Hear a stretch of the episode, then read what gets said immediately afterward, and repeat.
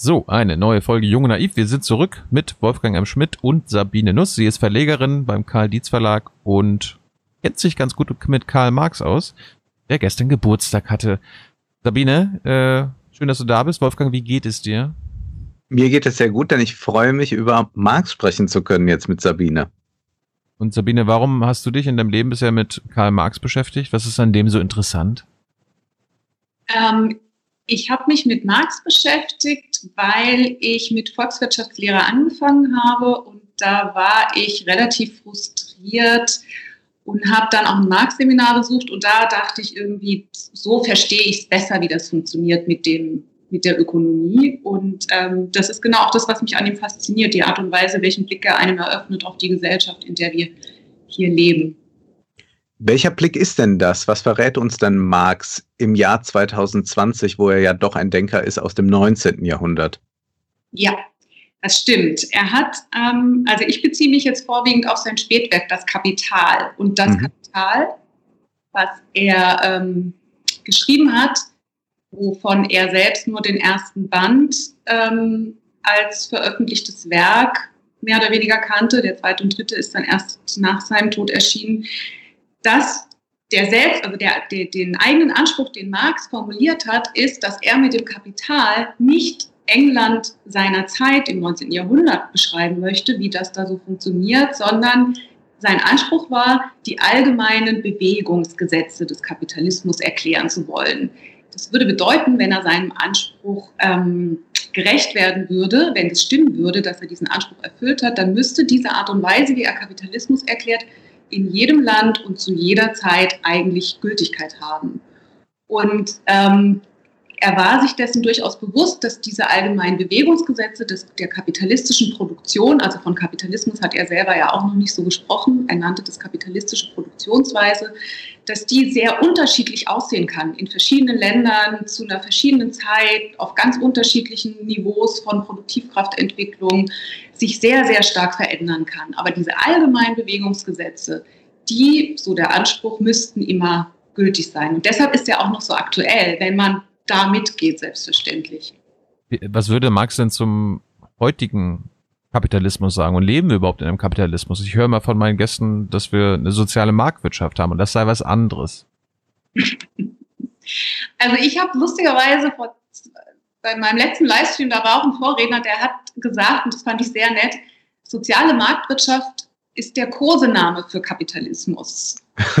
und ähm, das hat mir gut gefallen, ähm, soziale Marktwirtschaft beschreibt eine bestimmte Formation kapitalistischer Produktionsweise, die für eine bestimmte Zeit, ich würde mal sagen bis 50er, 60er, 70er Jahre des äh, 20. Jahrhunderts, ähm, die Möglichkeit hatte, sich zu entfalten und zu entwickeln aufgrund ganz vieler unterschiedlicher Determinanten, ökonomischer Entwicklungsstand und so weiter, äh, und ich würde mal denken, Marx würde das wahrscheinlich so analysieren, dass er sagt, ähm, für diese Zeit war diese Form der kapitalistischen Produktionsweise in gewisser Weise begründet. Aber dass kapitalistische Produktionsweise per se krisenhaft ist und das aus dem Kapitalismus herauskommt, das Krisenhafte, ähm, das würde ihn auch unterscheiden von anderen Ökonomen, ich sage jetzt mal das, was wir heute die herrschende Ökonomie nennen, die sagen, Krisen werden durch externe Faktoren, durch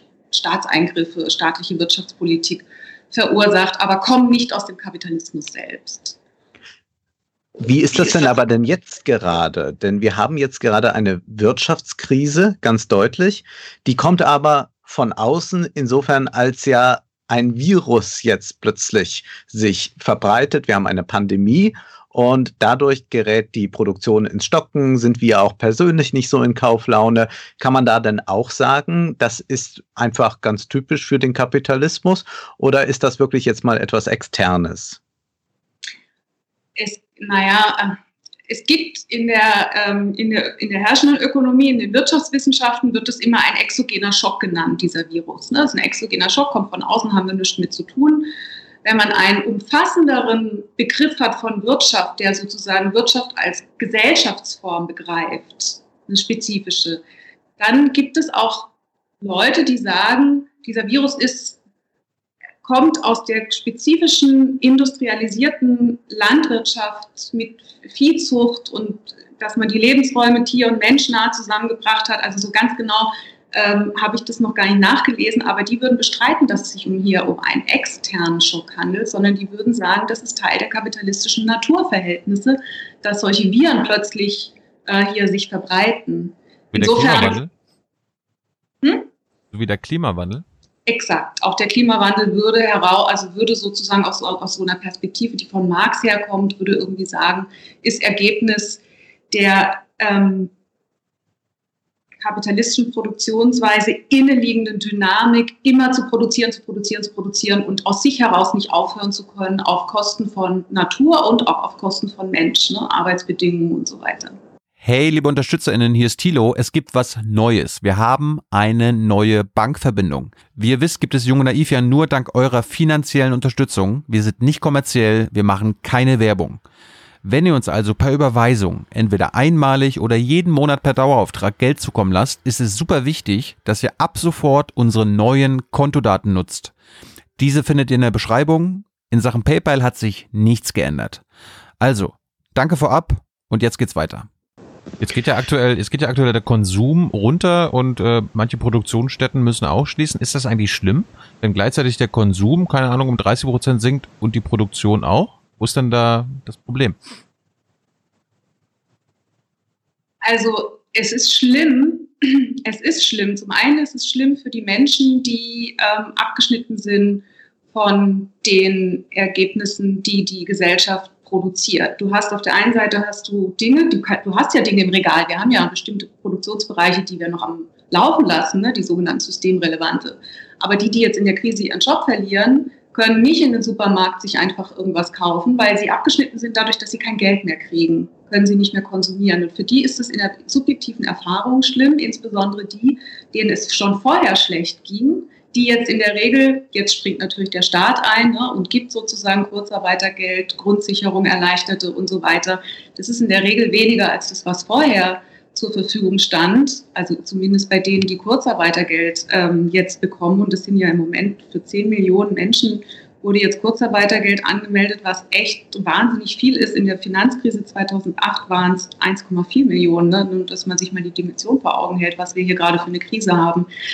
Äh, und für diese Menschen ist es schlimm. Und wenn ich das kurz mal ganz kurz ausführen darf, für mich, mir kommt es ein bisschen vor, als würde man, als würde diese hm, Krise den Effekt haben, dass eine riesige, schwere, schwarze Plane von der Gesellschaft, von, von der Gesellschaft runtergezogen wird und jetzt sehen wir, drunter liegen plötzlich die ganzen, das ganze Elend, ja, also die ganze Armut, die ganze ähm, Abhängigkeit der Leute davon, dass diese Wirtschaft läuft und funktioniert. Also man kann jetzt sehr viel sehen, was gerade an Problemen, ähm, was diese Gesellschaft für Probleme verursacht und was man vor allen Dingen auch sieht, das ist die Natur, die zurückkommt. Wir sehen, dass ähm, in den Städten die, die Luft wieder sauber ist und dass die Tiere zurückkommen und so weiter und so fort. Also man kann im Moment gerade wahnsinnig viel lernen über dieses Wirtschaftssystem. Und schlimm ist es so, um deine Frage zu beantworten, schlimm ist es sozusagen für jene Leute, die abhängig sind davon, dass sie ihr, dass sie ihr Erwerbseinkommen in, auf irgendeine Art und Weise bekommen. Und schlimm ist es natürlich auch fürs Kapital, weil das Kapital hat ja keinen anderen Zweck als ähm, Kapital zu investieren, um sich zu vermehren. Also man kann auch verwerten sagen. Ne? Es gibt diesen Verwertungsantrieb des Kapitals, der ist ihm inhärent, da, da kannst du gar nichts dagegen machen.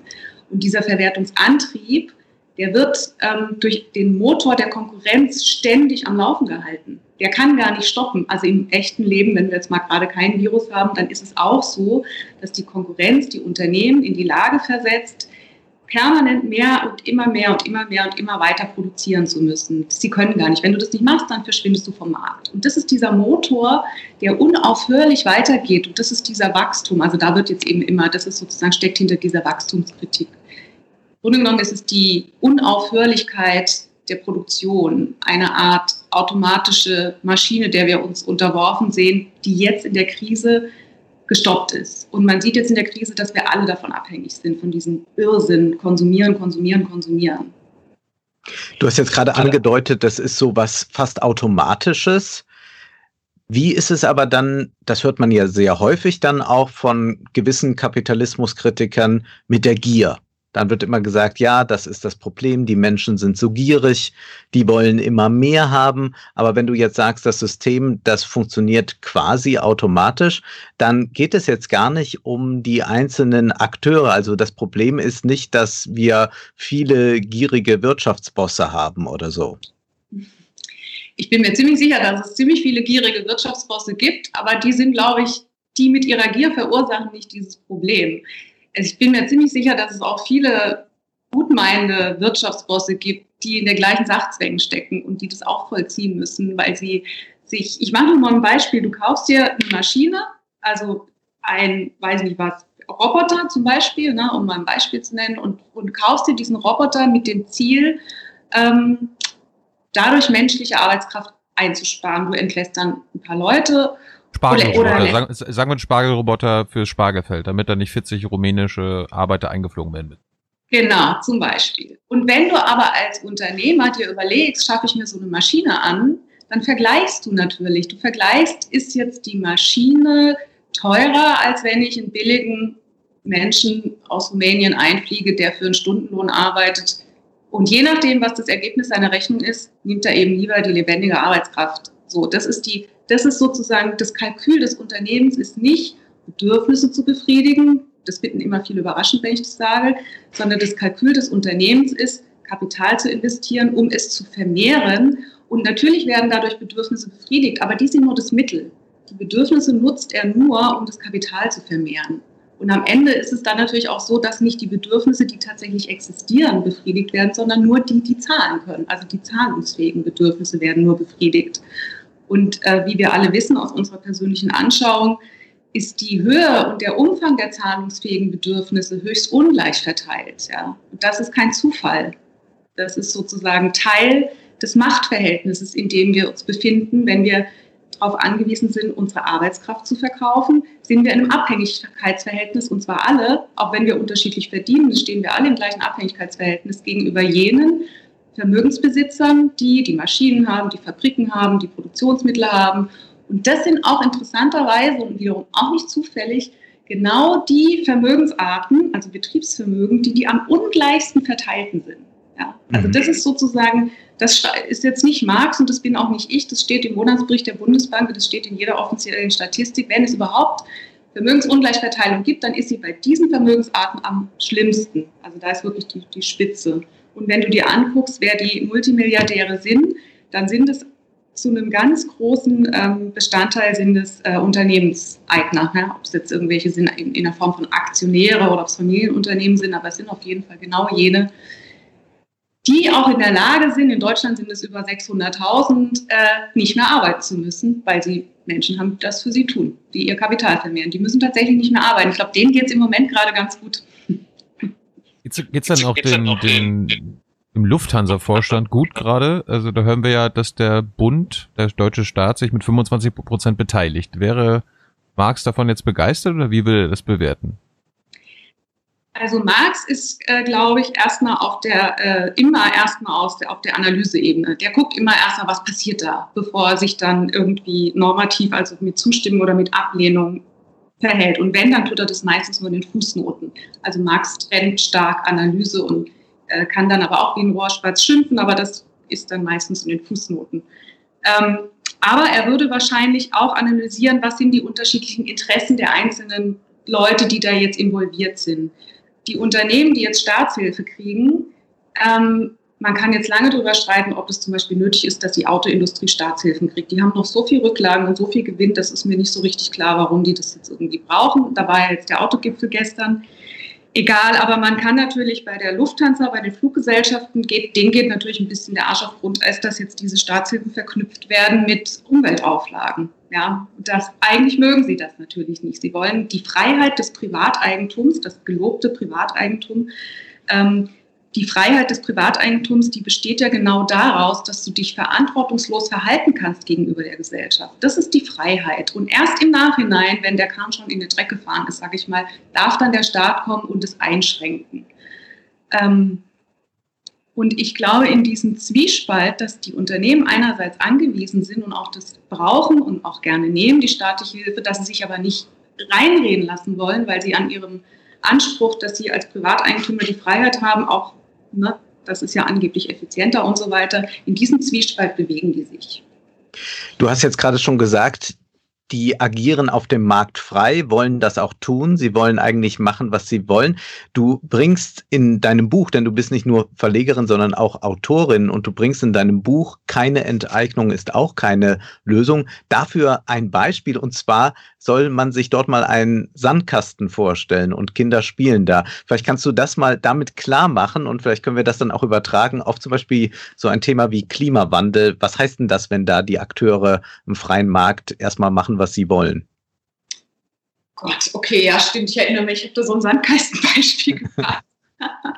also das ist ein Beispiel gewesen, um zu illustrieren, was der Unterschied wäre zwischen einer Gesellschaft, deren Grundordnung auf diesem Privateigentum beruht, was eben den Privateigentümern die erstmal erstmal die Freiheit gibt, sich ähm, verantwortungslos gegenüber der Gesellschaft verhalten zu dürfen, verglichen mit einer Gesellschaft, in der das nicht der Fall ist. Und da habe ich als Gleichnis, als Vergleich ein Beispiel genommen, angenommen, wir wären im, im Kindergarten, in der Kita, ist jetzt gerade im Moment ein bisschen ein blödes Beispiel, aber angenommen, es wäre jetzt so. Ähm, und da würden die Kinder miteinander beschließen, wir bauen eine Sandburg. Und dann ist einer ein kleiner Junge, der sagt, ich will aber einen Tunnel bauen unter der Sandburg. Und dann sagen die anderen Kinder, das ist aber Quatsch, weil wenn du jetzt deinen Tunnel unter unsere Sandburg drunter baust, dann geht die Burg kaputt. Das ist irgendwie doof.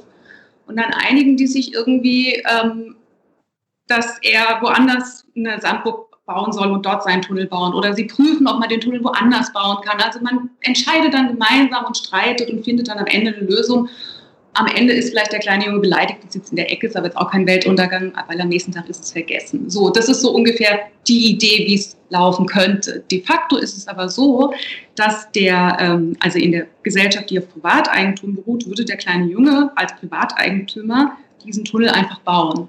Und die Sandburg würde kaputt gehen. Und die Gesellschaft müsste dann irgendwie dafür sorgen, dass der im Nachhinein eine Regel kriegt, du, das machst du jetzt aber beim nächsten Mal nicht nochmal. Oder dass man irgendwie sagt, dann müssen wir jetzt irgendwie die Sandburg wieder aufbauen. Also das ist dieses Prinzip, first Privateigentum, Zerstörung, dann Einschränkung. Ist also bei also den Autoherstellern zum Beispiel, dass man denen jetzt sagt, also nicht nochmal mit dem Dieselbetrug. Richtig. Genau. Ist ja, ist ja erstaunlicherweise auch total umstritten. Ja, die sagen ja irgendwie, das lohnt sich gar nicht, wenn wir jetzt nur diese Elektrodinger da fördern. Sie wollen ja auch die anderen Sachen verkaufen. Und dann merkst du es nach, also die, die Autos, die noch umweltschädlich sind. Und dann merkst du schon auch, finde ich, jetzt gerade in der Corona-Krise, die, die eigentlich, wo wir auch nochmal, können wir auch nochmal drüber sprechen, die Corona-Krise und die Wirtschaftskrise, das sind zwei verschiedene Krisen. Und es wird immer in eins gesetzt, ja. Wir haben es hier mit, mit, einer Gesundheitskrise zu tun und wir haben es mit einer Wirtschaftskrise zu tun. Und es ist nicht zwangsläufig so, dass eine Gesundheitskrise sofort so eine Wirtschaftskrise verursachen muss. Das liegt an der Art und Weise, wie wir wirtschaften, dass das gleich innerhalb von wenigen Wochen solche existenziellen Probleme bereitet. Das hat also erstmal mit äh, Corona nichts zu tun obwohl jede Gesellschaft mit der Pandemie ein Problem hätte, das will ich gar nicht schönreden, aber es gibt schon nochmal ähm, eine spezifische Problematik, die wir mit unserer Wirtschaftsform zu tun haben. Äh, jetzt habe ich deine Ursprungsfrage nicht verstanden. Naja, wie das dann eben ist, wenn man dieses Sandkastenbeispiel überträgt, darauf, dass man zum Beispiel den Autokonzernen sagt, aber nicht mehr solche schädlichen Autos bauen. Richtig, genau, genau. Das macht man also reaktiv. Genau, man macht es ja ja, ich meine, es gibt im Grundgesetz ist es ja festgeschrieben, dass Eigentum immer Schranken unterliegt. Es gibt schon auch von vornherein Regelungen, ne? aber die Freiheit des Privateigentums, die geht schon sehr weit. Und das ist zum einen ein ideologischer Punkt, dass die sehr weit geht. Die, der ist sehr durchgesetzt, hat natürlich auch zu tun mit der Geschichte und so weiter. Ne?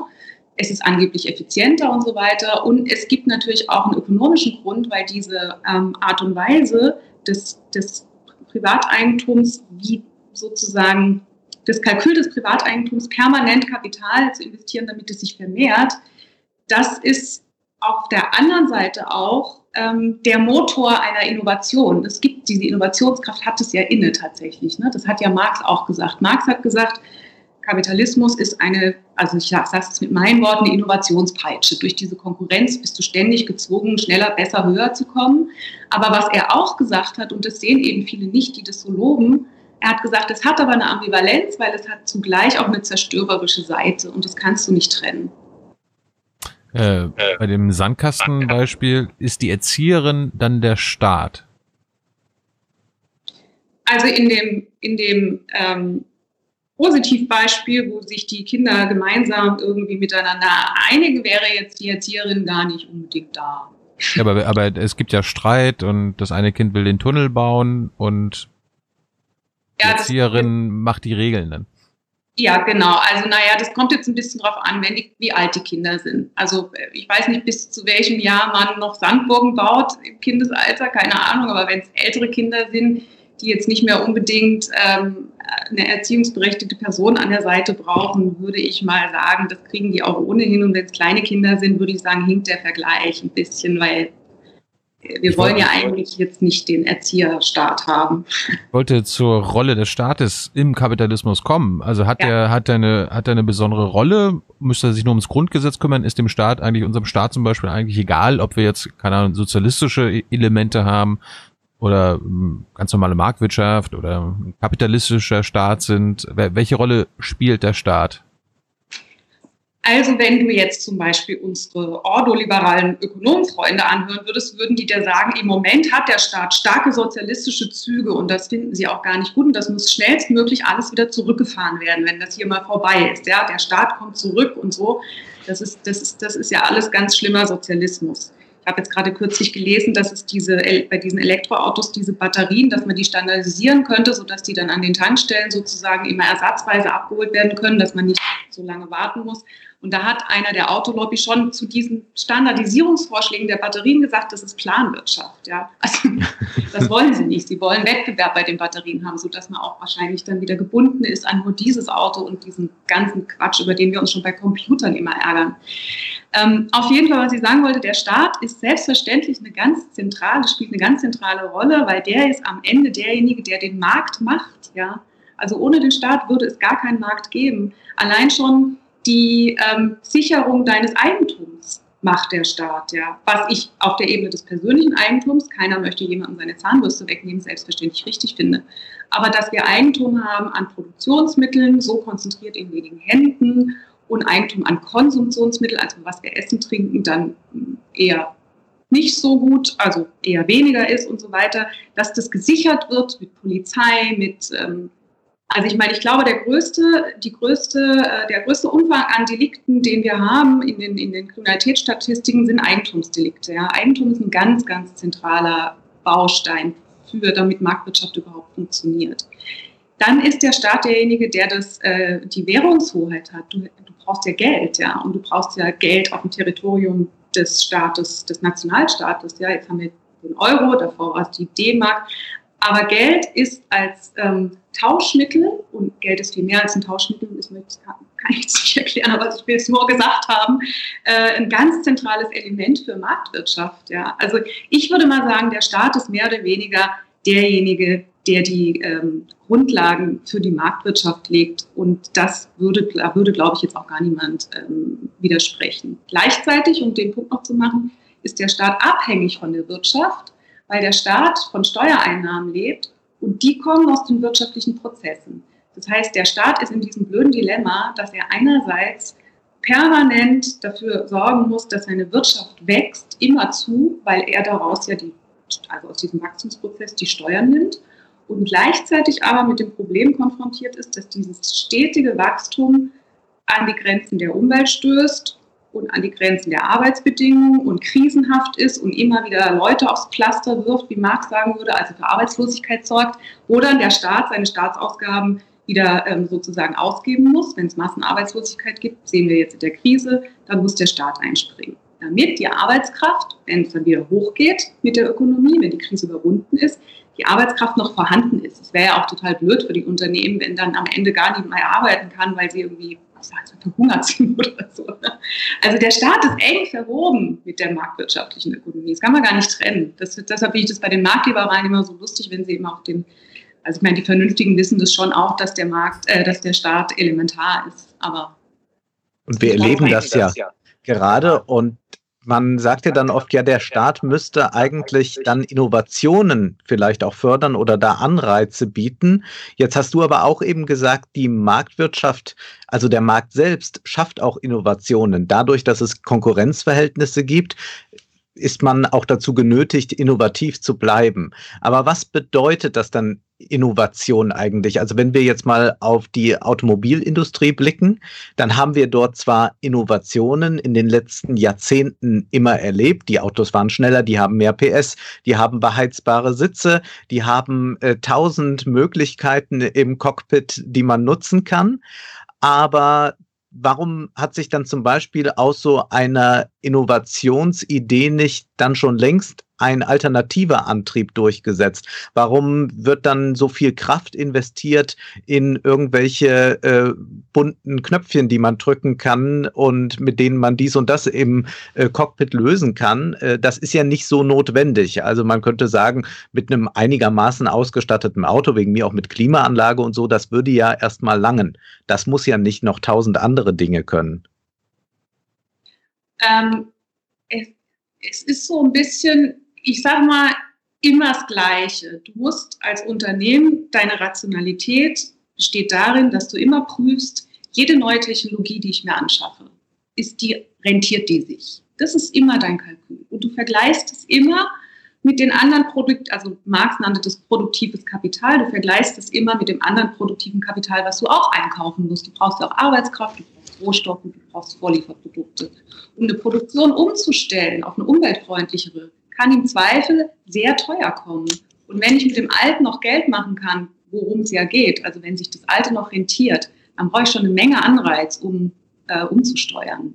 Ja, also das ist, das ist ja das, was ich meine. Das Vertragte ist, dass, die, dass dieses Kalkül ähm, Bedürfnisse zu befriedigen, einzig als Mittel, um Kapital zu vermehren, leider dazu führt, dass es scheißegal ist mit was. Also Marx nannte das dass der Tauschwert gegenüber dem Gebrauchswert gleichgültig ist. Das Stoffliche ist dem Kapital egal. Kapital du bringst ein Beispiel in deinem Buch, ein Feuerzeug, das auch Musik machen kann oder leuchten kann oder so. Ja. Das ist ja nicht etwas, was man braucht.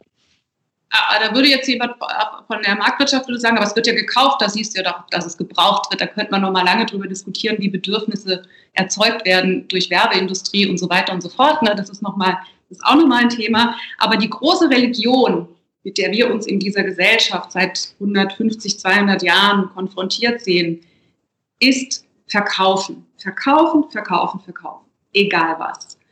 Und die ähm, Ansage, die an uns immer gerichtet wird, wir sind ja in unserer Subjektivität reduziert auf Konsumentinnen-Dasein. Das ist kauf mich, kauf mich, kauf mich. Das heißt, wenn wir eine, wenn wir eine nachhaltigere Gesellschaft haben wollen im Sinne von Umwelt und so weiter und so fort, wir ändern nichts an diesem Wachstumszwang, an diesem Verwertungsantrieb, wenn wir diese Logik nicht überwinden lernen.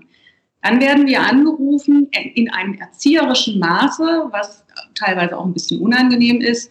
Äh, kauf mich, kauf mich, kauf mich, ich bin grün, hab das richtige Bewusstsein, iss weniger Fleisch, ähm, gehe in den Bioladen, auch wenn ich mir das als Hartz-IV-Empfänger gar nicht leisten kann. Aber dann läuft es sozusagen, solange ich nur als Käuferin und als Konsumentin adressiert bin und mehr nicht dazu beitragen kann, wie in dieser Gesellschaft eigentlich produziert wird, bleibt eigentlich nur genau diese Strategie, die Konsumentinnen zu erziehen, um ihr individuelles Konsumentinnenverhalten als Strategie ähm, zu wählen, in der Hoffnung, dass der Markt es dann richtet. Äh, und das kann man angesichts der schmalen Geldbeutel vieler Leute auch nicht wirklich erwarten, dass das funktioniert. Nochmal zurück zur Autoindustrie. Ich verstehe nicht, warum der Staat dann zum Beispiel jetzt hier in Deutschland, klar, haben wir wahrscheinlich alle ein Interesse daran, dass die Autoindustrie ähm, auch in 10, 20 Jahren existiert, aber dann halt nur äh, saubere Autos, die die Umwelt nicht belasten, produzieren und natürlich auch Arbeitsplätze hier haben. Aber was sie jetzt machen, führt doch dann dazu, dass wir abgehängt werden, weil der Rest der Welt, chinesische Autobauer, äh, andere Arten von Autobauer bauen jetzt nur noch Elektroautos und mhm. wir fördern jetzt trotzdem weiterhin noch eine äh, Technologie aus der Vergangenheit. Warum sagt dann der Staat nicht, hey, Autoindustrie, wir finden euch geil, wir sind äh, eure größten Unterstützer, äh, wir lassen euch Kapitalisten machen, was ihr wollt, aber ihr müsst auch noch in 20, 30 Jahren existieren. Und wenn ihr so weitermacht wie bisher, dann seid ihr in zehn Jahren tot, weil keiner dann mehr Benziner und Diesel kauft. Mhm. Du hast völlig recht, aber ich bin mir, na, ziemlich sicher will ich nicht sagen, weil dann ist es hier jetzt alles im Internet und in zehn Jahren sagt jemand, du hattest nicht recht, aber ich bin mir auf jeden Fall relativ sicher, dass das kommen wird. Das hat ja vor Corona schon angefangen mit diesem ganzen Klimapaket und der Industriepolitik, die jetzt mehr gemacht werden soll. Also es gibt jetzt so einen Aufruf von, ich glaube, 60 Unternehmen, die irgendwie gesagt haben, es muss jetzt wirklich ein Konjunkturpaket gemacht werden, was klimaschutzfreundlich ist. Und es waren jetzt nicht nur Unternehmen, die bereits schon grüne Technologien machen und davon sowieso profitieren würden, sondern es waren auch Unternehmen, ich weiß nicht, Stahlindustrie, die Post, Allianz, also es waren richtig große äh, Unternehmen, die gesagt haben, der Staat muss jetzt die Umsteuerung in ein, in ein grünen, ich würde es jetzt mal grünen Kapitalismus nennen, muss jetzt mit Konjunkturprogramm massiv angehen. Das war schon ein erstaunlicher Aufruf.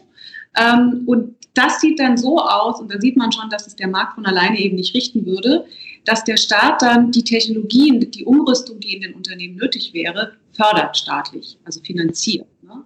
Und damit, und ich glaube, das wird wahrscheinlich auch kommen, weil es gibt natürlich im Interesse auch von deutscher Seite, die Ersten zu sein, die jetzt diese neuen Technologien und die jetzt ihre Unternehmen aufrüsten und die jetzt sagen, wir haben jetzt eine umweltfreundlichere Stahlproduktion, wir haben jetzt eine umweltfreundlichere ich weiß nicht, was da jetzt alles noch im Gespräch ist in diesem Konjunkturpaket, weil du nämlich am Ende dann sagen kannst, auf den Weltklimakonferenzen und auf Europaebene, wir müssen auf jeden Fall diese CO2-Geschichten drastisch ähm, emittieren. Wir, Deutschland, haben die Technologien, wir exportieren die gerne in eure Länder.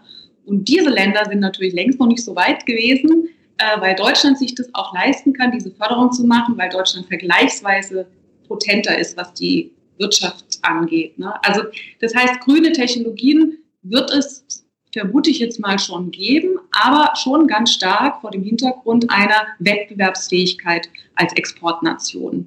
Ja, da kann man dann sagen, am Ende ist doch wurscht. Ich meine, dann haben wir doch wenigstens Ziel erreicht. Ähm, aber das ist insofern, glaube ich, ähm, wird es mit, dem, mit der Autoindustrie auch noch hinterherkommen. Da arbeitet kann, kann man denn dem kapitalistischen Staat eigentlich beibringen, äh, dass wir mit dem Wachsen aufhören müssen? Im Wohle zum Wohle des Klimawandels, also zum Wohle des Klimaschutzes? Oder ist das unmöglich? Ich würde mal sagen, wenn wir dem Kapitalismus beibringen, mit dem Wachsen aufzuhören, ist es kein Kapitalismus mehr. Mhm. Wäre das nicht mehr Kapitalismus. Warum? Weil ähm, die Postwachstumsleute, äh, die äh, gibt es ja so eine Degrowth-Bewegung, ne, die für Postwachstumsgesellschaften eintreten. Die haben ja eine starke Wachstumskritik, ähm, verstehen aber unter Wachstum oder mir ist oft der, nicht so ganz klar, was sie unter Wachstum eigentlich verstehen. Und ich, für mich, in meinem Verständnis, ist Wachstum eigentlich eine quantitative äh, Größe. Und was tatsächlich im Kapitalismus wächst, ist Kapital, Geld. Ja, das ist das, was sich vermehrt ständig mittels Naturumformung, mittels Natur. Es ist aber nicht so, dass wir immer im Laufe der Jahre Millionen Berge von Fahrrädern, Millionen Berge von Autos, das geht ja alles in den Kreislauf zurück. Was wächst, ist eigentlich Kapital und das ist auch der Antrieb. Deshalb nenne ich es nicht Wachstumszwang, sondern Verwertungszwang. Wenn das das Kalkül der Unternehmen ist, diesen Verwertungszwang, diese, diese ähm, Vermehrung des Kapitals mittels Produktion, und du stellst das ab das haben wir jetzt gerade in der Pandemie, dann hast du Krise. Das, der Kapitalismus wird aus sich heraus und kann aus sich heraus nicht aufhören zu wachsen. Wir hätten dann, ähm, wir sehen es jetzt, wir hätten dann Krise. Das geht nicht. Wenn du den Kapitalismus an seinen Wachstumszwang kriegen willst, dann musst du in den Unternehmen, in den Betrieben, in der Gesellschaft insgesamt, im Staat deine Prinzipien überdenken und musst sagen, wir hören jetzt mal auf, gegeneinander zu konkurrieren, um schneller, höher, weiter. Wir fangen an, ein neues Verhältnis zu unserer Umwelt, zu unseren Mitmenschen, zu uns, zur Natur zu kriegen und produzieren jetzt mal fürs Bedürfnis.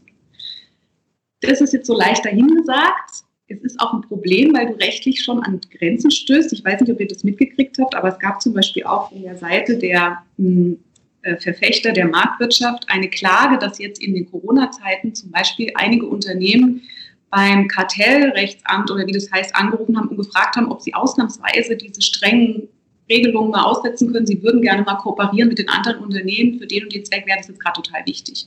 Ganz schlimm. Also Konkurrenz ist ganz wichtig, wird überwacht und muss irgendwie, alle müssen irgendwie Konkurrenten sein miteinander.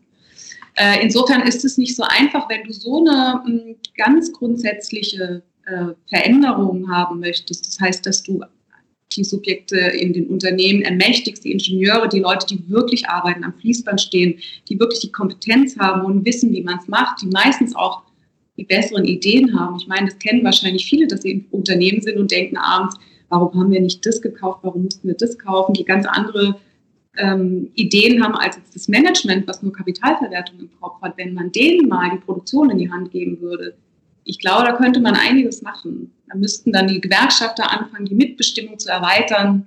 Ähm, und dann müsste man irgendwie darüber diskutieren, wie weit diese Mitbestimmung reicht. Dann würden dann die Kapitalisten, sage ich jetzt mal, wieder sagen, das ist Enteignung, das ist unser Produktionsmitteleigentum, das haben wir uns erarbeitet. Da hättest du eine ganz schöne Diskussion. Aber das wäre das, denke ich, wo man anfangen müsste. Wenn ich dich aber richtig verstanden habe, geht es ja nicht darum, dass du sagst, wir sind jetzt gerade egoistisch unterwegs. Und wenn wir den Kapitalismus so in der Form, wie wir ihn jetzt gerade haben, überwinden, dann müssen wir nicht mehr egoistisch sein, sondern du beziehst dich beispielsweise auf Studien, also äh, Theorien des kollektiven äh, Verhaltens. Und da sagst du, auch ein, ein gemeinwohlorientiertes Wirtschaften kann weiterhin auch mit Egoismus zusammenkommen. Denn das ist auch mein Problem häufig bei manchen gemeinwohlökonomischen Ansätzen, dass so getan wird, dass wir einfach jetzt mal alle Altruisten werden müssen. Und dann kann man sich mal äh, ganz still selbst befragen, ob man nicht auch tatsächlich sehr häufig egoistisch handelt, auch in äh, privaten Verhältnissen oder so. Und dass man vielleicht sogar sagen könnte, ja, der Mensch handelt auch immer gerne mal egoistisch. Und das jetzt zu überwinden würde irgendwie einen neuen Menschen produzieren. Und das wäre dann doch eine ziemliche Utopie oder gar eine Illusion. Wie würdest du sagen, kann man denn Egoismus und eben ein gemeinwohlorientiertes Wirtschaften zusammenbringen? Mhm. Also ich habe das, ähm, habe das so gemeint, das ist generell, das ist bettet sich ein mit diesem Begriff, mit diesem Egoismus bettet sich ein generell in die Überlegung, wie Begriffe, welche Funktion Begriffe haben und wie sie verwendet werden. Zum Beispiel wird Privateigentum im öffentlichen Diskurs sehr positiv konnotiert mit positiven Begriffen. Privateigentum ist, wird mit Freiheit verbunden. Privateigentum wird mit größerer Effizienz verbunden. Privateigentum wird mit, ähm, weiß nicht was, äh, Entfaltung, äh, Motivation und also auf mhm. jeden Fall ganz toll. So. Und all diese Begriffe kann man aber immer hinterfragen im Sinne von, ja, für wen denn Freiheit? Die Freiheit des Privateigentums, hatte ich ja vorhin schon mal erwähnt, ist zum einen die Freiheit, die Welt und die Natur benutzen zu dürfen, um Kapital zu vermehren, um sich daraus privat den Reichtum anzueignen, den andere erarbeitet haben zum einen. Zum einen ist es irgendwie aber auch beschränkt für die, die sich nicht so frei bewegen können, die in sozialen Abhängigkeitsverhältnissen stehen, die wenig Geld verdienen, die sich nicht, die nicht reisen können, weil sie sich nicht leisten können. Also diese Freiheit, da muss man immer fragen, welche Freiheit. Bei Effizienz muss man immer fragen, welche Effizienz. Ich habe ja in meinem Buch auch geschrieben, selbstverständlich gibt es in der äh, sozialen Marktwirtschaft oder in dem Kapitalismus eine Effizienz, nämlich die Konkurrenz und so weiter, aber sie ist eben ambivalent, weil sie zugleich was Zerstörerisches hat. Man kann Effizienz auch anders definieren. Und deshalb äh, habe ich das bei dem Begriff Egoismus auch gesagt. Es wird ja immer gesagt, in der Marktwirtschaft ist dieses egoistische Streben des Einzelnen, der ähm, in der Konkurrenz seinen Nutzen maximieren möchte, am Ende für alle gut. So wird es ja mal gesagt, weil dann wird ganz viel produziert und wenn ganz viel produziert wird, können sich die Leute was kaufen. Ist ja ein bisschen die von mir ehrlich gesagt sehr vereinfacht äh, dargestellte, ähm, also sozusagen Theorie. Und ich würde denken, ein Egoismus äh, kann auch anders ähm, also erstmal finde ich, das muss man da auch nochmal hingucken, was ist denn das für ein Egoismus? Der ist ja wirklich sehr schädlich für andere in der Tat. Ne? Und Egoismus kann aber auch so aussehen, dass er wirklich ich in einer, ich habe das kooperative Ökonomie genannt, also eine kooperative Ökonomie, in der dein Kalkül zu produzieren nicht mehr darin liegt, Profit zu maximieren, sondern und in der auch keine Konkurrenzverhältnisse mehr herrschen, sondern kooperative Verhältnisse, dass du da ein Interesse hast, dich einzubringen in den gemeinsamen Prozess, wo du entscheidest, was produzieren wir, was produzieren wir nicht, worauf verzichten wir, worauf nicht. Und dann hast du sozusagen die Motivation, da mitzumachen, weil du egoistisch bist und weil, weil, du natürlich möchtest, dass etwas gemeinsam produziert wird, was du selber auch konsumieren willst. Ja? Logisch willst du das. Also ich habe das selber erlebt. Ich war zwei Jahre in einem Hausprojekt ähm, und ich habe schon gemerkt, ich war auch genervt von diesen Plenars. Also hoffentlich hört jetzt niemand zu, aber manchmal war es ist auch wirklich eine Zeitfrage. Ja, ist ja nicht so einfach. Es gibt ja nichts Richtiges und Falschen. Ähm, aber natürlich äh, wollten da auch immer alle dabei sein, weil man natürlich wissen will, was wird jetzt entschieden, wird jetzt der gemeinsame Ausbau des Dachbodens entschieden oder ich möchte eigentlich lieber einen Balkon und so. Also insofern kannst du dein, ist dein, dein Egoismus, ähm, dich einzubringen, der wird dann darüber befriedigt, dass du auch kriegst, was du mit gemeinsam miteinander äh, entschieden hast. Und wenn ich vielleicht den Punkt noch äh, anfügen darf, das ist auch, glaube ich, der Grund, warum wir, ähm, was ich vorhin schon gesagt habe, dass wir so reduziert sind auf die Konsumentenrolle, dass wir am Ende nur die Möglichkeit haben, vor dem Regal zu stehen, was ja die Marktwirtschaftsbefürworter so toll finden. Und mit unserem Geldbeutel dürfen wir dann darüber abstimmen, nehme ich das Produkt oder nehme ich das Produkt. Und dann muss ich irgendwie darauf vertrauen, dass die Zutaten, die da, erstmal muss ich das alles verstehen, was da für Zutaten draufstehen. Die meisten versteht man ja gar nicht. Also, also ich zumindest nicht. Dann Kannst du auch nicht verstehen. Ach so, genau, soll ich auch nicht verstehen, genau.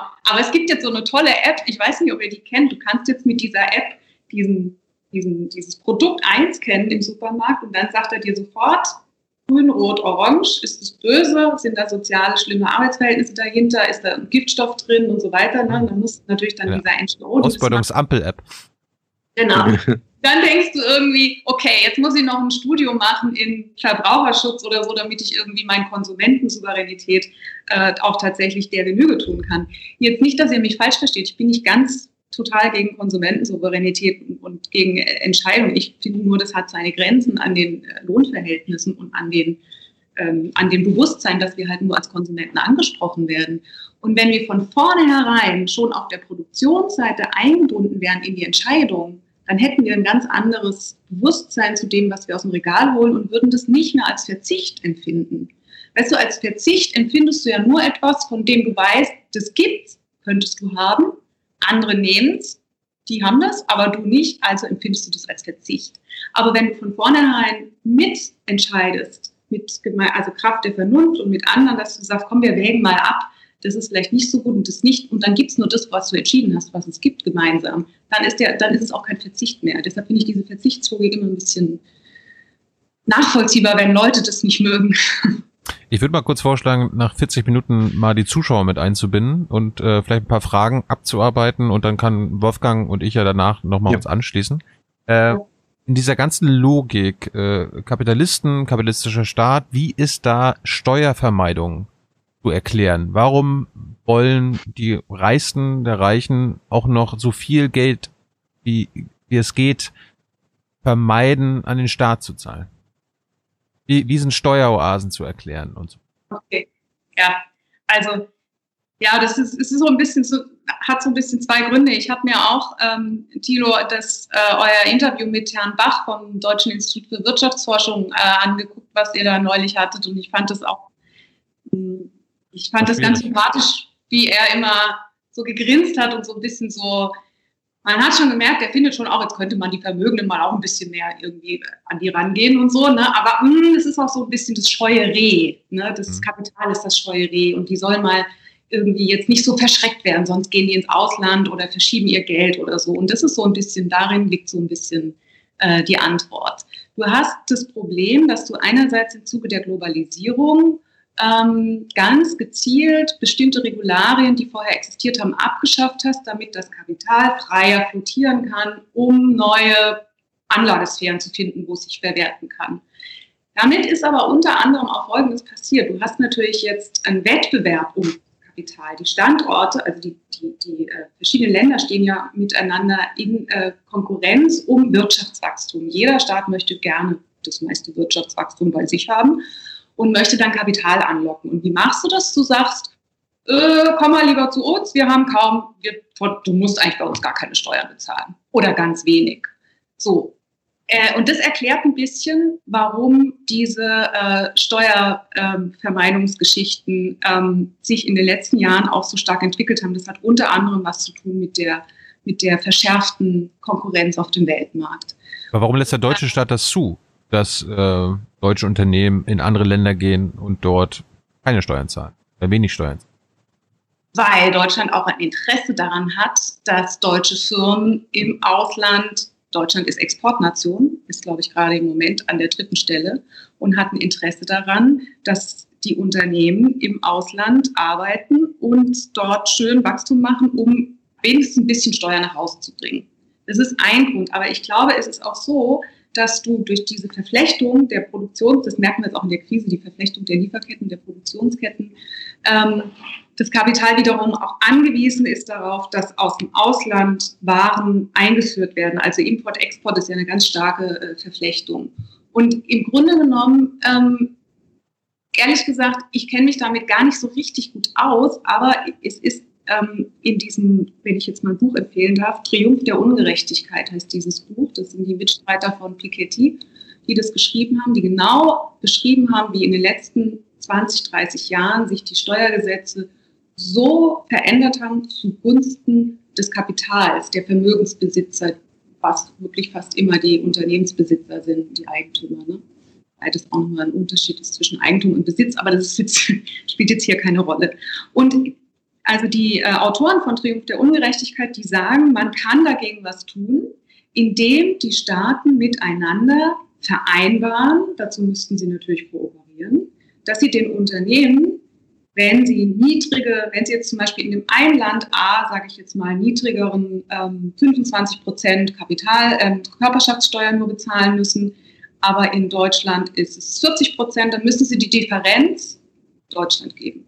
Also dann zahlen sie dort ihre 25 Prozent von mir aus, aber die Differenz muss dann Deutschland kriegen. So ungefähr war es. Also die haben Ideen entwickelt, wie man das machen könnte, dass die Steueroasen, die Steuervermeidung eingedämmt wird. Das setzt aber Kooperation zwischen den Staaten voraus.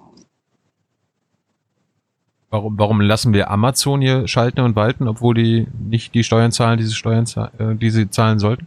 Ist auch das Gleiche. Du müsstest auch bei Amazon müsstest du auch gemeinsam mit allen anderen Staaten sagen, so jetzt verbünden wir uns mal gemeinsam gegen unsere bei uns ansässigen und bei euch ansässigen und dort ansässigen ähm, Unternehmen und ähm, schreiben den Standards vor, Mindeststandards, so wie du auch Mindeststandards bräuchtest beim, äh, bei Löhnen, bei Mindestlohn oder wie du Mindeststandards bräuchtest bei Umweltauflagen. Ja, das ist ja bei Steuern genau das Gleiche. Du hast ja das Problem, dass die Länder gegeneinander konkurrieren. Wer hat die besten Bedingungen äh, für Wachstum. Und das sind günstigere Löhne, äh, weniger äh, Steuern, weniger Sozialausgaben und, und, und, und. Das ist eigentlich bei allen diesen Feldern das Gleiche. Deshalb ist ja auch mein Credo immer, weg von der Konkurrenz, hört endlich auf zu konkurrieren nach unten. Das ist ein Steuerwettbewerb nach unten, der da stattgefunden hat. Es ist ein Wettbewerb um billige Löhne nach unten. Es ist permanent ein Runterkonkurrieren auf Kosten von Mensch und Natur. Und es wäre das Erste, dass man auf internationaler Ebene wirklich mal anfängt zu sagen, das zu erkennen, dieses Problem, und anfängt zu kooperieren. Alexander fragt, sind nicht auch Planwirtschaften immer gewachsen? Gewachsen, also er meint jetzt, dass es da auch immer, also da wurde es gab auch, auch es gab auch immer Wirtschaftswachstum in der DDR. Also, das DDR-Thema. Ja, ein großes Fass. Also in der DDR wurde auch was produziert, aber da war es, ich würde mal sagen, es war so ein Kräpelding zwischen Weltmarktwirtschaft und zwischen Planwirtschaft. Also es war so, wobei, was ich nochmal, also ja, da ist auch was gewachsen, da wurde auch was hergestellt. Es gab eine Tonnenideologie, äh, möglichst viel raushauen. Da ging es aber tatsächlich mehr ums tatsächlich technisch-stoffliche. Ähm, aber natürlich haben sie gleichzeitig auch eine Angewiesenheit gehabt auf die Wiesen und waren eingebunden in den Weltmarkt, also waren in dieses ganze Wirtschaftswachstumssystem in Konkurrenz natürlich auch eingebunden. Deshalb war das immer so ein, so ein Mischding. Aber weil du das Stichwort gerade bringst, wenn ich das kurz mal sagen darf, weil das ist ein Punkt, der ist mir sehr wichtig. Es wird in der Regel immer entgegengesetzt Marktwirtschaft und Planwirtschaft. Ja, und dann, das ist immer die gleiche Dichotomie. Wenn du Marktwirtschaft kritisierst, willst du Planwirtschaft. Wenn du Planwirtschaft kritisierst, hast du Marktwirtschaft. So, und das ist so ein bisschen ermüdend. Ähm, und ich finde es auch, und das ist der wichtige Punkt, falsch, weil in einem, in einem kapitalistischen, in einer kapitalistischen Ökonomie wird wahnsinnig viel geplant. Ja? Es gibt mega große Unternehmen. Guckt euch zum Beispiel Walmart an, einer der größten Handelskonzerne der Welt guckt euch, weiß nicht, Amazon an. Das sind riesige Unternehmen. Innerhalb dieser Unternehmen wird natürlich geplant. 50 oder 60 Prozent des Güterverkehrs, der über See geht, findet statt innerhalb von Unternehmen. Da sind keine Marktbeziehungen, da ist kein Austausch. Es gibt zwar für die innere Buchhaltung gibt es so eine Verrechnungspreise, damit man es bilanzieren kann, aber es wird innerhalb von großen Unternehmen, in jedem Unternehmen wird geplant. Der Unterschied zwischen einer sogenannten Planwirtschaft und einer sogenannten Marktwirtschaft ist, dass die Marktwirtschaft plant für den Markt. Aber sie plant. Aber sie plant mit dem Zweck, etwas zu verkaufen, damit dann hinterher, wie ich es jetzt schon hundertmal gesagt habe, mehr Kapital rauskommt, als man vorher reingesteckt hat. Während du in einer Planwirtschaft natürlich auch planst, aber für den Zweck, die Bedürfnisse zu befriedigen, die man vorher gemeinsam miteinander, wie auch immer kooperativ äh, entschieden hat. Die gibt es übrigens nicht, die sitzen nur in meinem Kopf. Das, was in der DDR war, war real existierender Sozialismus und ja, das wird in der Regel wird's Planwirtschaft genannt. Das war aber eine zentralstaatliche Planung von oben, wo die Leute überhaupt nicht ermächtigt waren. Ähm, diese Strategie und überhaupt diese zentrale Planung, das ist irgendwie alles nichts. Hm. Uh, The Great Whelp, wir wissen, siehst du dich als Marxistin? Was ist überhaupt ein Marxist? Das ist jetzt wirklich schwierig, das öffentlich zu sagen, weil ich dann hinterher von allen Seiten Shitstorm kriege, ja. Na, ehrlich. Auch von den Marxisten. Wenn du Ja sagst, dann ja, sagen die auch, du bist keine richtige Marxistin. Ja, eben. Also, ich ähm, möchte mich dieser Frage gerne ein bisschen entziehen, weil ich den Begriff des Marxismus ähm, insofern schwierig finde, wenn du Marxismus versuchst, habe ich, kann ich euch jetzt gleich kurz aus dem Näh Nähkästchen, also naja, gut, aus dem Nähkästchen erzählen. Sandkästchen. Sandkästchen, genau. Äh, als wir vor zwei Jahren unsere Webseite aufgesetzt haben, Marx 200.org, da haben wir versucht, den Marxismus darzustellen, historisch, welche Strömungen gab es, welche Schulen gab es. Und ich muss sagen, ich war selber echt total von Socken, wie viel unterschiedliche politische Strömungen und Kämpfe und Arbeiterbewegungsrichtungen die, weiß ich nicht was, die Trotzkisten und die und die, also Wahnsinn, was es da alles gab. Du, also es gibt keinen Marxismus, es gibt Marxismen. Und das ist das erste Problem, warum man sich da schlecht zuordnen kann. Weil wenn ich jetzt sagen würde, ich bin Marxistin, dann würden jetzt da draußen, weiß ich nicht, was wie viele jetzt zuhören, genau glauben zu wissen, was ich denke, was ich bin und mich in eine Schublade schieben, ohne dass ich jetzt irgendwie sagen könnte, das stimmt. Ich fühle mich da drin in dieser Zuschreibung überhaupt nicht aufgehoben, weil ich überhaupt nicht weiß, was mein Gegenüber mit dieser Zuschreibung eigentlich meint. Aber, aber, aber was haben denn alle Marxismen gemeinsam? Alle Marxismen. Oh, ihr könnt mir hinterher alle. Wir sind ja unter uns. Haut rein. Alle Marxismen gemeinsam, würde ich mal sagen, haben äh, ein Problem damit, dass die Mehrheit der Menschen in einem Abhängigkeitsverhältnis lebt mhm. von wenigen anderen Menschen, die die vollständige Verfügungsmacht haben über die Produktionsmittel, die darüber bestimmen, wie ich lebe. Das würde ich mal sagen, ist das Gemeinsame auf einer sehr allgemeinen Ebene.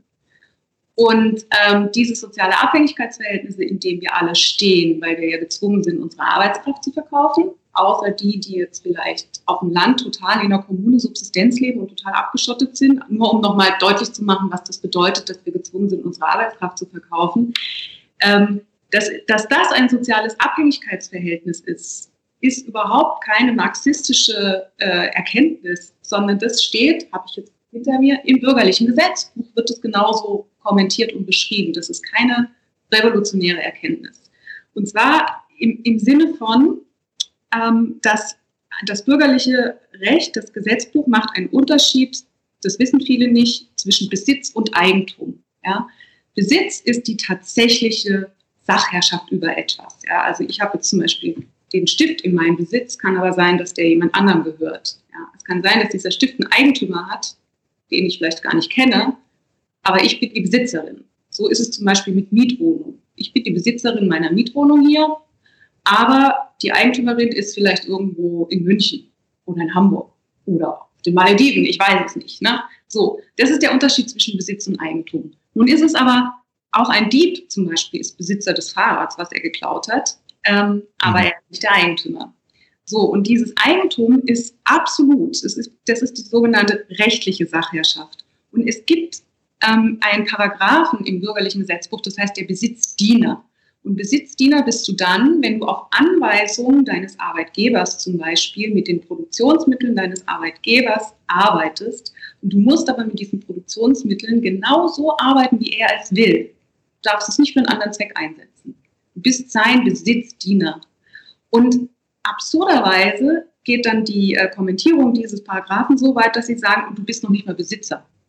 Weil die absolute Verfügungsgewalt über dieses Stück äh, Computer oder Maschine oder Roboter, was du bedienst als Ingenieur, die absolute Verfügungsgewalt liegt beim Eigentümer dieses Roboters, beim Unternehmenseigentümer sozusagen. Du bist Besitzdiener und damit noch nicht mal wirklich Besitzer. Also du hast die mickrigste Position überhaupt, die du dir vorstellen kannst, weil du bist noch nicht mal Besitzer. Und das ist wirklich interessant, weil das dann kommentiert wird in diesen juristischen Kommentierungen mit ein Kriterium der Bestimmung, was ein Besitzdiener ist, ist ein soziales Abhängigkeitsverhältnis. Also es wird auch so genannt, du bist abhängig von den Leuten, die über die Produktionsmittel bestimmen können. Aber was ist daran so schlimm? Man könnte ja sagen, äh, na ja, wir, also wir haben ja alle auch Eigentum. Wir haben zum Beispiel vielleicht äh, eine Eigentumswohnung oder wir haben ein eigenes Auto oder wir haben eigene Bücher. Bei dir stehen auch einige im Hintergrund. Wo ist denn das konkrete Problem jetzt, wenn Eigentum eben so verteilt wird, dass wir jetzt nicht nur von Büchern oder einem Auto oder einer Wohnung sprechen, sondern wenn man sagt, okay, ähm, und manche haben eben mehr. Also wie ist es überhaupt dazu gekommen? Kannst du uns das ein bisschen äh, erklären, wie kann das überhaupt sein, dass die Familie Quandt so viel hat? Und was ist daran, äh, also ist das, das ist ja auch einfach Eigentum und du würdest ja da einen Unterschied machen. Also dein äh, Plädoyer für Enteignung sieht ja nicht vor, dass Leute aus ihren Häusern geworfen werden und dass das mal enteignet wird. Also die Familie Quandt hat deshalb so sehr viel, weil sie sehr viele Menschen hat, die für sie Reichtum produzieren.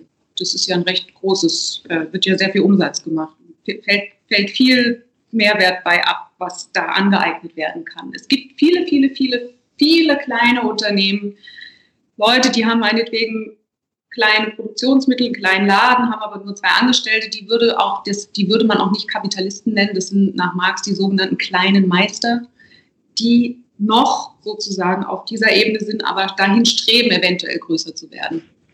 Nicht zwangsläufig, manche krepeln auch so ihr Leben lang. Aber es ist auf jeden Fall ähm, bei sehr großen Konzernen, ähm, die sehr viele Mitarbeiter haben, ist natürlich der Output, den du dir aneignen kannst als Eigentümer der Produktionsmittel, schon relativ groß. Aber was jetzt deine Frage war, es ist nicht zufällig, ähm, also, oder ich fange mal andersrum an. Dieses soziale Abhängigkeitsverhältnis beinhaltet, dass du jetzt nicht frei darin bist, zu sagen, wie viel von dem, was du da eigentlich produziert hast in dieser Fabrik, in der du arbeitest, dir zusteht. Ja? Äh, sondern das, was du an Lohn bekommst, da hast du relativ wenig Einfluss drauf. Also da, gut, es gibt Gewerkschaften, kann man ein bisschen irgendwie, dass die dich vertreten, es gibt Lohnkämpfe und so weiter. Aber in der Regel bist du schon konfrontiert mit einem bestimmten Lohngefüge.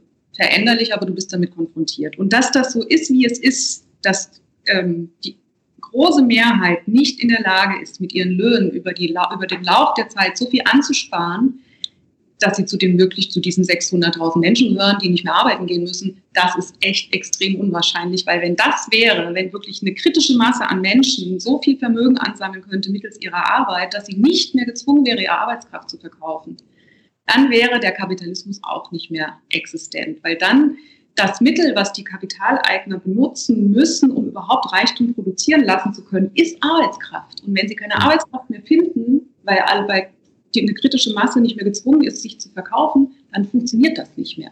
Dann, das ist dysfunktional. Wir haben es ja hier, ich habe jetzt die ganze Zeit dieses Wort nicht sagen wollen, aber jetzt sage ich es mal, es ist, wir leben in, einem, in einer Klassengesellschaft, das ist ein Klassenverhältnis. Ja? Und die untere Klasse kennzeichnet sich nicht dadurch, dass sie arm ist. Das gibt's, ja. Wir haben Arme, wir haben Mittelschicht, wir haben also selbst die, die relativ gut verdienen, würden nach Marx Definition Teil dieser Klasse sein, weil sie abhängig sind davon, ihre Arbeitskraft zu verkaufen, auch wenn sie gegebenenfalls in einer bestimmten historischen Situation das Glück haben, zu einer bestimmten Gruppe zu hören, deren Arbeit mehr von der Gesellschaft bewertet wird und die möglicherweise ähm, bestimmte Positionen hat. Genau, und dieses Abhängigkeitsverhältnis ist die Grundvoraussetzung für kapitalistische Produktionsweise. Das muss, deshalb ist es mit dem Grundeinkommen, Tilo, wenn wir jetzt bei deinem Thema wären, so schwierig, weil das Ein, Grundeinkommen. meinem Thema, aber ich wollte es gerade, ich wollte es gerade stellen, ja, ob es eine Art von bedingungslosem Grundeinkommen gibt, das du gut findest. Es gibt ja verschiedene Arten. Es gibt ja auch Peter Thiel, der BGE geil findet, aber wahrscheinlich aus anderen Motiven als du. Also, ich fange mal so an. Ich bin mir ziemlich sicher, dass ein Grundeinkommen, was ein lebenswertes ähm, Dasein ermöglichen würde, was bedeuten würde, dass man, was jetzt für mich nicht bedeuten würde, dass man 1000 Euro hat und Vollzeit mal loben muss, und, sondern was für mich bedeuten würde, dass man auch ein bisschen weniger arbeiten darf, also dass es nicht immer so ein Hamsterrad ist, aber trotzdem gut leben kann von dem Geld, was man dann kriegt ähm, also vielleicht nicht unbedingt mehr angewiesen wäre, jeden scheiß Job anzunehmen, sondern sich das auch mal aussuchen könnte, da wären wir schon haarscharf an der Dysfunktionalität dieses Systems. Ich glaube, das würde sich wahrscheinlich dann nicht durchsetzen lassen, es sei denn, es wäre sozusagen der Trigger für eine ganz grundsätzliche gesellschaftliche Diskussion, Auseinandersetzung, Bewegung, weiß ich nicht, irgendwas. Und dafür finde ich die Diskussion ums Grundeinkommen sehr gut, weil man anhand des Grundeinkommens Menschen ihre Bedürfnisse äußern. Ähm, man irgendwie erklären kann, warum es in diesem System nicht geht, wo die Grenzen sind, was man dann verändern müsste, wenn man so leben wollte, wie die Menschen leben wollen, die das Grundeinkommen fördern. Insofern finde ich es einen guten Moment, über das Grundeinkommen zu diskutieren. Und in der, und, und die zweite, die, die zweite Ebene, die ich aufmachen möchte, ist, natürlich wird Grundeinkommen in allen Varianten ausgerechnet und da wird gestritten und das geht nicht und die Gewerkschaften sind ja interessanterweise auch dagegen und da tue ich mich gar nicht so rein, ehrlich gesagt. Ich bin der Überzeugung, ein Grundeinkommen kann gesellschaftlich unter Ceteris Paribus, also unter bestehenden Verhältnissen, nur dann eingesetzt werden, wenn es nicht wirklich ein gutes Leben ermöglicht. Also so eine Art besseres Hartz IV ohne Sanktionen vielleicht. Das wäre vielleicht möglich, aber fände ich auch noch besser, bin ich auch dafür. Okay. Ähm, Sandra fragt, würde Marx sich heutzutage bei Fridays for Future engagieren bzw. sie unterstützen? Ähm, Marx würde das bestimmt unterstützen, wenn der Klassenstandpunkt dort auch eingenommen werden würde. Was heißt das? Wie, wie nimmt man denn seinen Klassenstandpunkt ein? Naja, ehrlich gesagt, ich glaube, das würde Marx gar nicht sagen. Klassenstandpunkt ist, glaube ich, nicht das Wort, was er irgendwie benutzt hätte oder so. Nee, ich glaube, er würde irgendwie tatsächlich schon auch sagen, ähm, Natur ähm, ist ja sozusagen wie die menschliche Arbeitskraft die Quelle des Reichtums für auch die kapitalistische Produktionsweise, weil ohne Rohstoffe und ohne menschliche Arbeitskraft gibt es keine Möglichkeit, Kapital zu verwerten. Und das ist sozusagen in der kapitalistischen Produktionsweise ist auch die Quelle Natur stets gefährdet, immerzu, immerzu. Und er würde wahrscheinlich bei Fridays for Future das würde er unterstützen, da würde er mitmachen, aber er würde permanent analysieren, wo da die Widersprüche drin liegen in diesen Forderungen, was man anders äh, formulieren und sehen müsste. Und er würde wahrscheinlich schon auch sagen, ihr müsst äh, euch davon verabschieden, zu glauben, dass eine Produktionsweise, die davon angetrieben ist, dass egoistische, privat produzierende Einzelinteressen äh, in Konkurrenz gegeneinander ihr Kapital vermehren wollen auf Kosten von Mensch und Natur, da müsstet ihr ansetzen. Das muss sich verändern und dann wäre er bei Fridays for Future vorne dabei. Sag ich jetzt also keine Ahnung, was Marx dazu sagen würde. Hm. Aber ich glaube, in die Richtung wird er auf jeden Fall kritisieren. Er würde nicht, er würde keinen grünen Kapitalismus, äh, dem würde er, glaube ich, die Grenzen aufzeigen.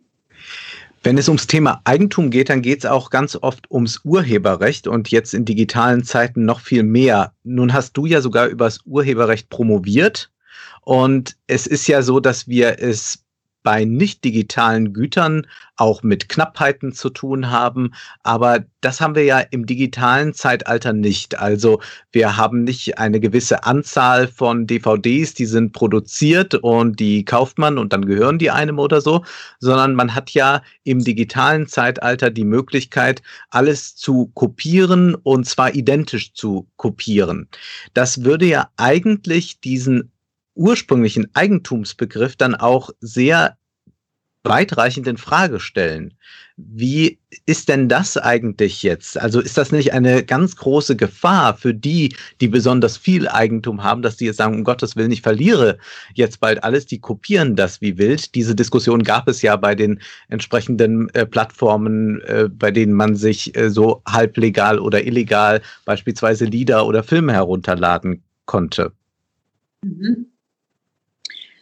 Also ich, ich, weiß, ich weiß, was du meinst. Es ist so ein bisschen, ich, vielleicht möchte ich genau dazu gleich was sagen. Es, es gab in den 2000er Jahren, das einige werden sich vielleicht je nach Alter noch erinnern, die Zeit, wo man irgendwie noch die Freiheit genossen hat, nachts bei Napster Musik runterzuladen und was weiß ich, wie wild Dateien auszutauschen und so weiter. Und dann gab es die großen Gegenkampagnen der Musikindustrie, der sogenannten Inhalteindustrie, Content und so, die irgendwie gesagt haben, unsere Musikumsätze brechen ein, die machen unser Geschäftsmodell kaputt, wir müssen hier unbedingt was machen. Und da gab es eine lustige Kampagne, ähm, die äh, hieß, Kopien brauchen Originale.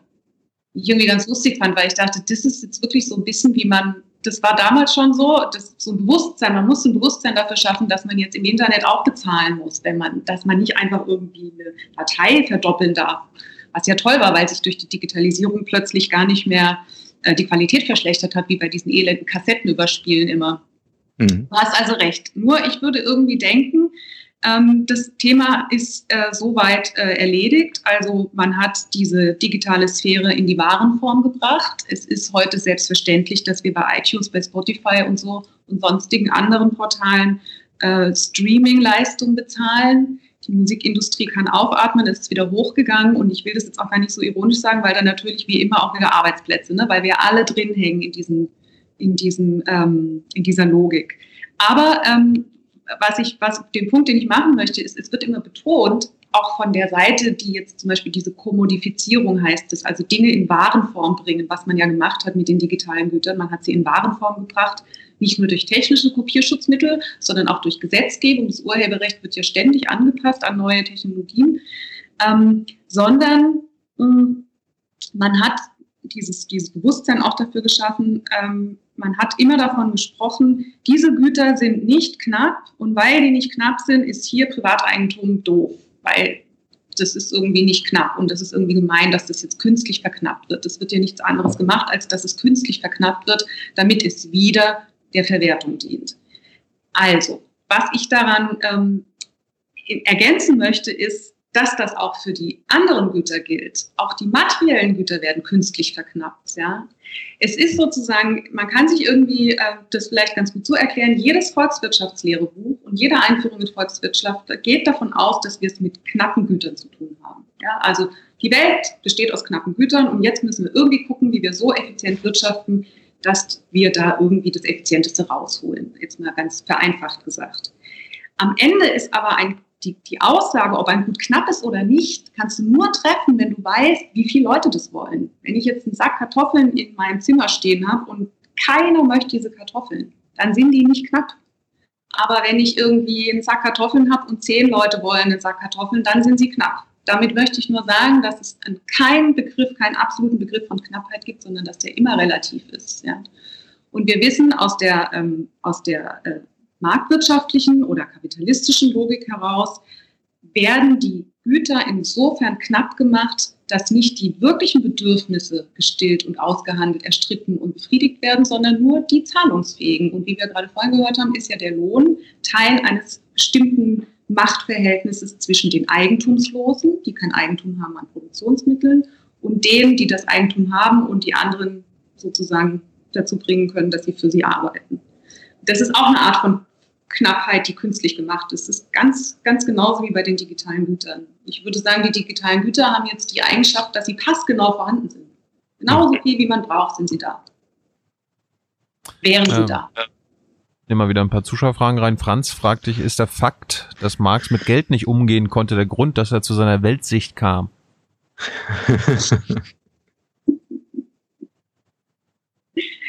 Aber Marx war ja auch mal Aktionär und gar nicht so unerfolgreich.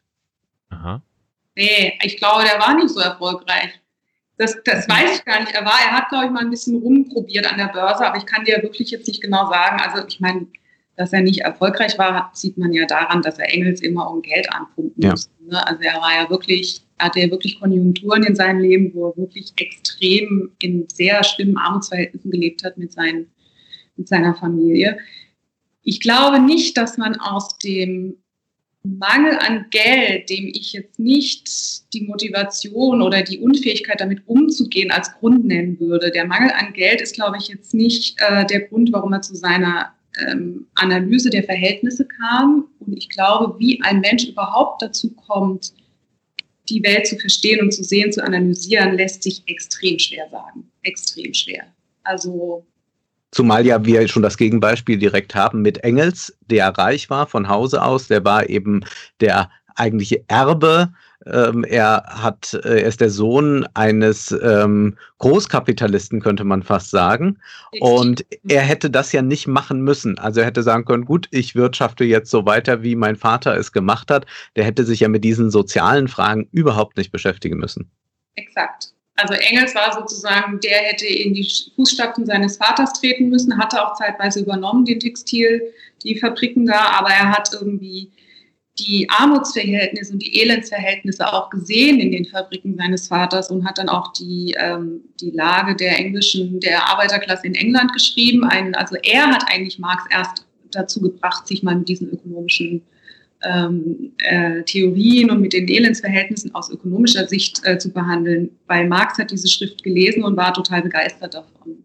Und Engels hätte sich als Kapitalistensohn, sage ich jetzt mal, überhaupt nicht darum kümmern müssen. Ich meine, der hätte wirklich ein Leben in Saus und Braus haben können. Hat er ja trotzdem gehabt, aber als Erbe. Radano will wissen von dir, welcher Staat der Menschheitsgeschichte kam den Idealen von Karl Marx am nächsten? Keiner. Warum? Nächste naja, weil wenn wir davon sprechen können, überhaupt, wie ein Staat, also Marx hat ja zum Beispiel einen sehr kritischen Blick auf Staat gehabt, entgegen aller Umrufe, war Marx jemand, der ähm, den Staat sehr kritisiert hat. Er hat ja auch unmittelbar, das ist dann vielleicht ein Punkt, wo man sagen kann, da hat es dann ähm, Auswirkungen auf seine Weltsicht. Er war unmittelbar betroffen von Verfolgung, von Repression. Er hat sich sehr stark eingesetzt für Pressefreiheit, die ja zu der Zeit noch nicht da war. Da gab es ja noch Zensur. Und er wurde ausgewiesen aus den, aus, aus den Ländern, in denen er war und so weiter und so fort. Also er war ein großer Verteidiger von Pressefreiheit, von Versammlungsfreiheit und von politischer Freiheit. Ja. ja. Dinge, die man jetzt zum Beispiel auch nicht denkt, wenn man immer denkt, die DDR hat den Marx für sich gepachtet gehabt. Und er hat ähm, auf jeden Fall eine sehr kritische Sicht auf den Staat gehabt und hätte gesagt, in einer Gesellschaft, wo die Menschen sich emanzipieren vom Kapital und von der Arbeit, würde der Staat im Laufe der Zeit überflüssig werden. Der würde aufgehoben werden, der würde absterben, er würde sozusagen, also so in die Richtung, kann man sich, da streiten sich die Experten, welche Begriffe genau und wie genau, aber der Staat ist nichts, worauf Marx sich äh, positiv bezogen hat. Und wenn wir von Gesellschaft sprechen, was was anderes ist. Wenn wir von einer Gesellschaft sprechen, die Marx als emanzipativ, als erstrebenswert, als da müsste es mal hingehen, da gibt es relativ wenig bei ihm. Er hat das nie ausgeführt, er hat Andeutungen gemacht, er hat, äh, es gibt irgendwie in, in, in einer Schrift, da kritisiert er ein Parteiprogramm, was damals gemacht worden ist, Kritik des Gurter Programms, da hat er ausgeführt, es gibt kaum eine Stelle, wo er das so deutlich gemacht hat wie da, dass in einer ähm, emanzipierten Gesellschaft die Menschen nicht mehr miteinander tauschen, sondern sich nicht mehr als Privatproduzenten zueinander verhalten und nur sich gegenseitig verstehen als Käufer, Verkäufer, Konsument und so weiter. Ähm, da, da, hat er ein paar Andeutungen gemacht, aber er hat, und das ehrlich gesagt, äh, das gab es noch nie, nirgends weltweit, dass wir eine Gesellschaft gehabt hätten, wo wir rein über Kooperation und Koordination miteinander in Verbindung treten, um uns Natur anzueignen und zu produzieren. Das, das gab es noch nicht. Hm. Äh, Karl wir wissen, wo liegen die Grenzen bzw. Schwächen der marxistischen Analyseperspektive oder zugespitzter, wo müsste man Marx updaten? Das ist eine echt große Frage. Es gibt ähm, viele, viele Stellen, wo man ihn updaten müsste und auch mit großem, also er selber ist der große Updater seiner eigenen Theorie immer gewesen. Er hätte, glaube ich, am Schluss das komplette Kapital nochmal neu geschrieben, wenn er gekonnt hätte. Ähm, und zwar aus zwei Gründen. Zum einen, weil sich die Welt verändert ständig und du natürlich dann entsprechend, das ist ein bisschen wie Drosten. Ja, also du veränderst, kriegst ständig neue Kenntnisse, machst neue Studien, beobachtest die Wirklichkeit und schließt darauf und kannst dann auch mal eine Theorie, die du gestern hattest, verwerfen. Also zumindest jetzt in so einem kleinteiligen. So, und ähm, Marx hat zum Beispiel in den frühen Schriften noch gedacht, irgendwie, wir haben hier gerade Wirtschaftskrise, gab es ja zu der Zeit schon, und jetzt werden die Proletarier kommen und dann haben wir Revolution. Die Wirtschaftskrise kam, es gab keine Revolution und Marx hat seine Meinung geändert und hat gesagt, ah nee, eine Krise ist ein Refresh des Kapitalismus. Der vernichtet Kapital und kann sich wieder erholen und macht dann weiter. Nix Revolution. Und deshalb, deshalb, es wird ja oft gesagt, er hätte irgendwie den Zusammenbruch des Kapitalismus vorhergesagt. Nee, es gibt eine Stelle in den Grundrissen, wo man ihn verstehen kann und wo man sagen kann, das war noch der frühe Marx, ähm, aber es, es, es ist eigentlich nicht so. Er hat den äh, Kapitalismus als wie krisenhaft beschrieben äh, und seine Meinung immer mal geändert. Und wo man ihn vielleicht updaten müsste, ist in, oder updaten, weiterentwickeln, ne, ist in der ähm, Analyse dieser ganzen Finanzmarktsphäre. Was auch ein bisschen daran liegt, dass es natürlich viel weiter, also Hochfrequenzhandel kannte Marx noch nicht, Internet kannte er nicht, ja. Also diese ganzen innovativen Finanzprodukte und diese ganzen Kreditvergaben und diese entwickelten Notenbanksysteme, mit denen wir es jetzt alles, da müsste man in der Kredittheorie müsste man ihn updaten und man müsste ihn auch updaten oder überhaupt weiterentwickeln. Man müsste ihn auch in der äh, Kredit- und Krisentheorie nochmal genauer weiterentwickeln. Und am Ende auch Staatstheorie. Eigentlich viele Sachen.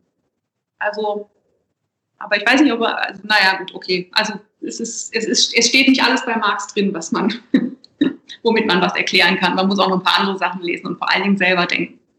Wie würde Marx mit der künstlichen Intelligenz, dem Aufstieg der künstlichen Intelligenz umgehen? Ähm, da denke ich mir, die künstliche Intelligenz oder die Automatisierung wird ja dann quasi dafür sorgen, dass der jetzt die Arbeitskraft ausgetauscht wird durch das Kapital.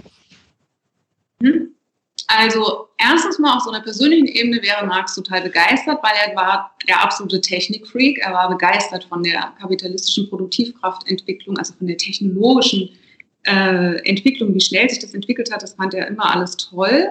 Und äh, er hat aber in seiner Analyse festgestellt, dass die kapitalistische Produktionsweise nicht in der Lage ist, das technologische Potenzial zu entfalten. Also man könnte viel mehr machen mit äh, Maschinerie, mit Robotern, mit künstlicher Intelligenz, könnte man viel mehr Arbeitserleichterung einführen, Arbeitskraft ersetzen. Aber das passiert nicht, weil die, wie ich das vorhin schon erklärt habe, eben halt Technologie immer nur eingesetzt wird, wenn sie sich rentiert. Und du hast halt auf dem globalen Weltarbeitsmarkt einfach noch Massen von industrieller Reservearmee, also Menschen, die einfach eine billige Arbeitskraft darstellen. Und dann müssen wir leider auf die schönen technischen Potenziale verzichten.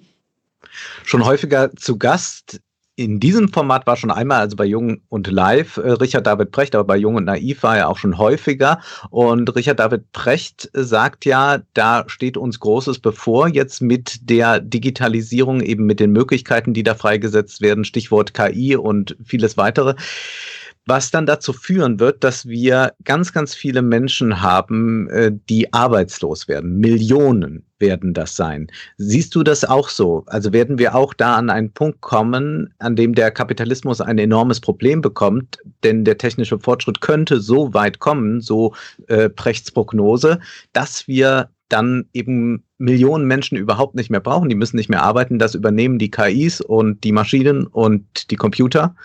Und dann haben wir ein riesiges Problem. Oder der Kapitalismus hat ein riesiges Problem und wir können uns freuen, dass wir nicht mehr arbeiten müssen. Mhm. Und ja, ich, mhm. ja, es gibt viele, viele Studien, die äh, in diese Richtung argumentieren und ankündigen, dass wir es mit einer Massen, eine sogenannte technologische Massenarbeitslosigkeit wird es dann genannt, äh, dass wir damit zu rechnen haben. Und es gibt auch Studien, die sagen, das ist Quatsch. Und ich selber ein Buch rausgegeben vor ein paar Monaten, das heißt Marx und die Roboter, Und da haben wir ein, also ein paar Texte versammelt, die sowohl die Empirie äh, thematisieren, was passiert tatsächlich mit den Robotern in den Unternehmen, wie viele werden wirklich eingesetzt, wie viele wurden in den letzten Jahren eingesetzt, was ist mit der künstlichen Intelligenz und natürlich dann die klassische Frage, was würde Marx dazu sagen. Ähm, und, und viele von den Autorinnen und Autoren haben auch aus einer marxischen Perspektive ihre Forschung ähm, thematisiert und eingeordnet. Und das Ergebnis ist schon so, dass du feststellen kannst, ähm, ähm, es ist komplex, ich versuche also eigentlich brauchst du eine komplexere Antwort, ich versuche es aber mal einfach runterzubrechen. Ähm, wenn du als Unternehmen, also mehrere Unternehmen, eine kritische Masse von Unternehmen sehr viel Roboter, künstliche Intelligenz und arbeitssparende Technologien einsetzen und dann werden wirklich viele Leute massiv entlassen, dann hast du das, äh, hast du das Phänomen, dass die insgesamt, das hast du auch so schon, ähm, das Lohnniveau sinkt. So, wenn das Lohnniveau sinkt, dann hast du wieder, wenn du die nächste Maschine kaufst, plötzlich billigere Arbeitskraft zur Verfügung. Dann wirst du wieder eher auf die Technologie verzichten. Ne? So ist es so. Das ist jetzt wirklich eine sehr vereinfachte, modellhafte Darstellung dieses Mechanismus. Aber solange du diese Konkurrenz ständig hast, hinter der immer der Verwertungszweck äh, steht, solange hast du immer das gleiche Spannungsverhältnis. Und deshalb bin ich mir nicht so sicher. Also es wird irgendwie äh, nicht passieren, es sei denn, äh, es wird eine gesellschaftliche kraftgebende Bewegung, die irgendwie dann von der Seite des Grundeinkommens, weil das wird ja damit verknüpft auch mittlerweile, ne? es gibt ja auch viele, gesagt, deshalb brauchen wir das Grundeinkommen, weil immer mehr Arbeit und da kann ich dann auch nur sagen, ja, das wird dann eine Form von Grundeinkommen vielleicht geben können, eine Digitalsteuer, es gibt ja schon den Arbeitgeber, von der Arbeitgeberseite die Forderung, aufgrund von Digitalisierung soll ein Grundeinkommen eingerichtet werden. Das ist natürlich für die auch super, ne, wenn sie sozusagen ähm, dann Arbeitskräfte kriegen, die dann auch noch ein Grundeinkommen kriegen und sie denen nicht mehr so viel Löhne zahlen müssen und so weiter. Also kurz und gut, solange wir in dieser Ökonomie leben, glaube ich nicht, dass es zu dieser Massenarbeitslosigkeit kommen wird. Es gibt auch noch andere Gründe, die mit Qualifikation zu tun hat, dass du beim Einsatz von Technologie meistens noch zusätzliche Arbeitskraft brauchst. Ja. Du brauchst ja, wenn du eine komplexe Technologie einführst, auch neue Leute, die die einführen im Unternehmen und die irgendwie mit denen arbeiten und so weiter. Es ist gar nicht so, dass jede Technologie stellst du in dein Unternehmen und dann hast du irgendwie, kannst du drei Leute entlassen. Im Gegenteil, manchmal braucht es sogar Leute. Ne? Anders qualifizierte, du hast dann eine, Umwälzung, das werden wir erleben, wir werden eine Umwälzung des Arbeitsmarktes erleben, die Berufsqualifikation werden wir erleben. Aber zu so einer ganz linearen äh, Massenarbeitslosigkeit, da bin ich mir nicht so richtig sicher. Und ähm, es gibt auch ähm, Studien dazu, die das schon untersucht haben, was passiert denn in den Unternehmen, die Roboter eingesetzt haben, wie viele Leute haben die entlassen. Und da kam genau das raus. Es war jetzt gar nicht so, dass da die Arbeitslosigkeit gestiegen ist und dass da zwangsläufig Leute entlassen worden sind. Aber das Lohnniveau innerhalb des Betriebs ist gesunken, weil andere Qualifikationsprofile damit verbunden waren empfehle dazu die äh, Doku von PBS Frontline, The Age, The Age of AI. Die kommt zu gegenteiligen Schlüssen. Okay. Darum ist, ist ein guter, äh, ist ein gutes Gegengewicht dazu. Äh, mich würde nur mal interessieren, äh, gab es gerade den Hinweis, Instagram und Instagram-Kapitalismus, wie du zu Influencern und Influencerinnen stehst und was, was würde Marx dazu sagen, zu diesen lebendigen Litfaßsäulen?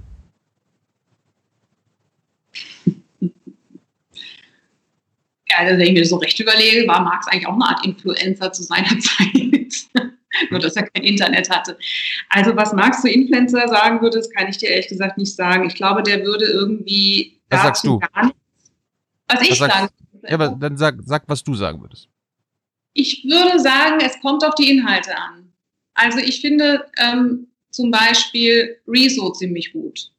Also was der so aufdeckt und wie der so Politik macht, das also kann man natürlich auch über vieles streiten, ne? ist ja immer so. Ne? Aber ich finde, Influencer ist eine Form und eine legitime Form, eine angemessene auch. Es kommt mir nicht so sehr, und über die will ich gar nicht urteilen, sondern mir geht es dann um die Inhalte. Was wird, was transportiert inhaltlich ein Influencer? Aber ich, ich meinte jetzt speziell die Leute, die auf Instagram und so weiter einfach nur Fotos von sich posten, ständig Werbung machen und quasi die Kleidung, die sie tragen, versuchen zu verkaufen, dafür bezahlt werden. Rezo hat ja quasi noch einen gesellschaftlichen Anspruch, er macht okay. äh, YouTube-Videos für Bullshit, aber auch für relevante Sachen.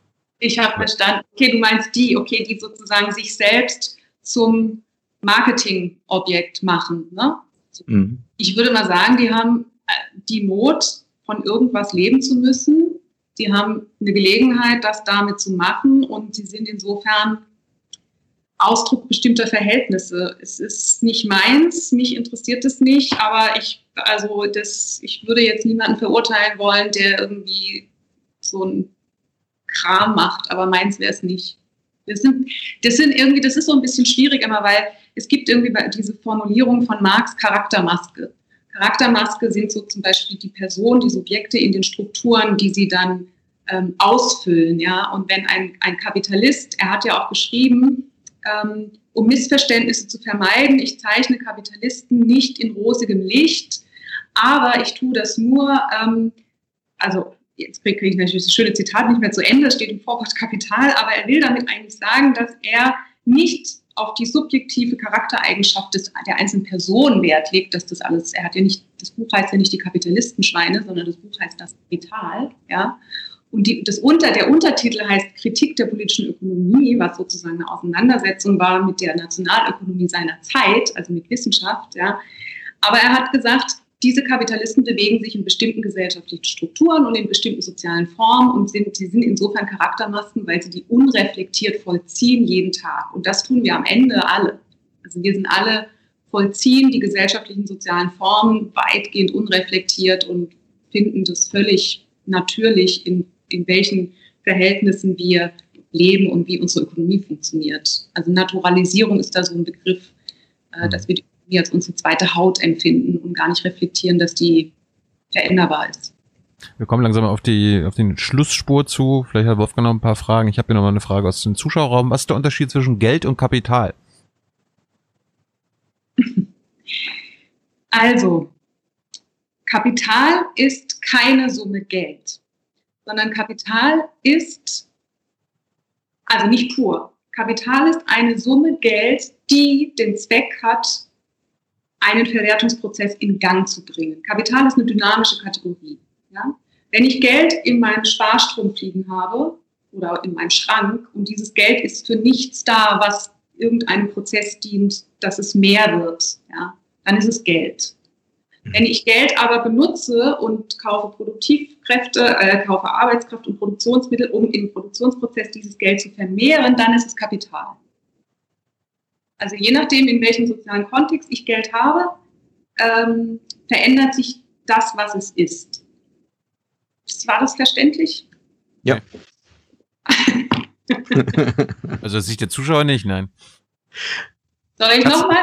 Kannst du es noch einfacher? Probier es, als ob hier Zehnjährige zugucken.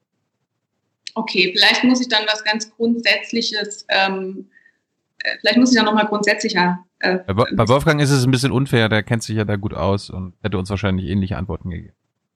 Na, also vielleicht kannst du es mal deutlich machen. Also wir haben Geld im Portemonnaie, das ist Geld.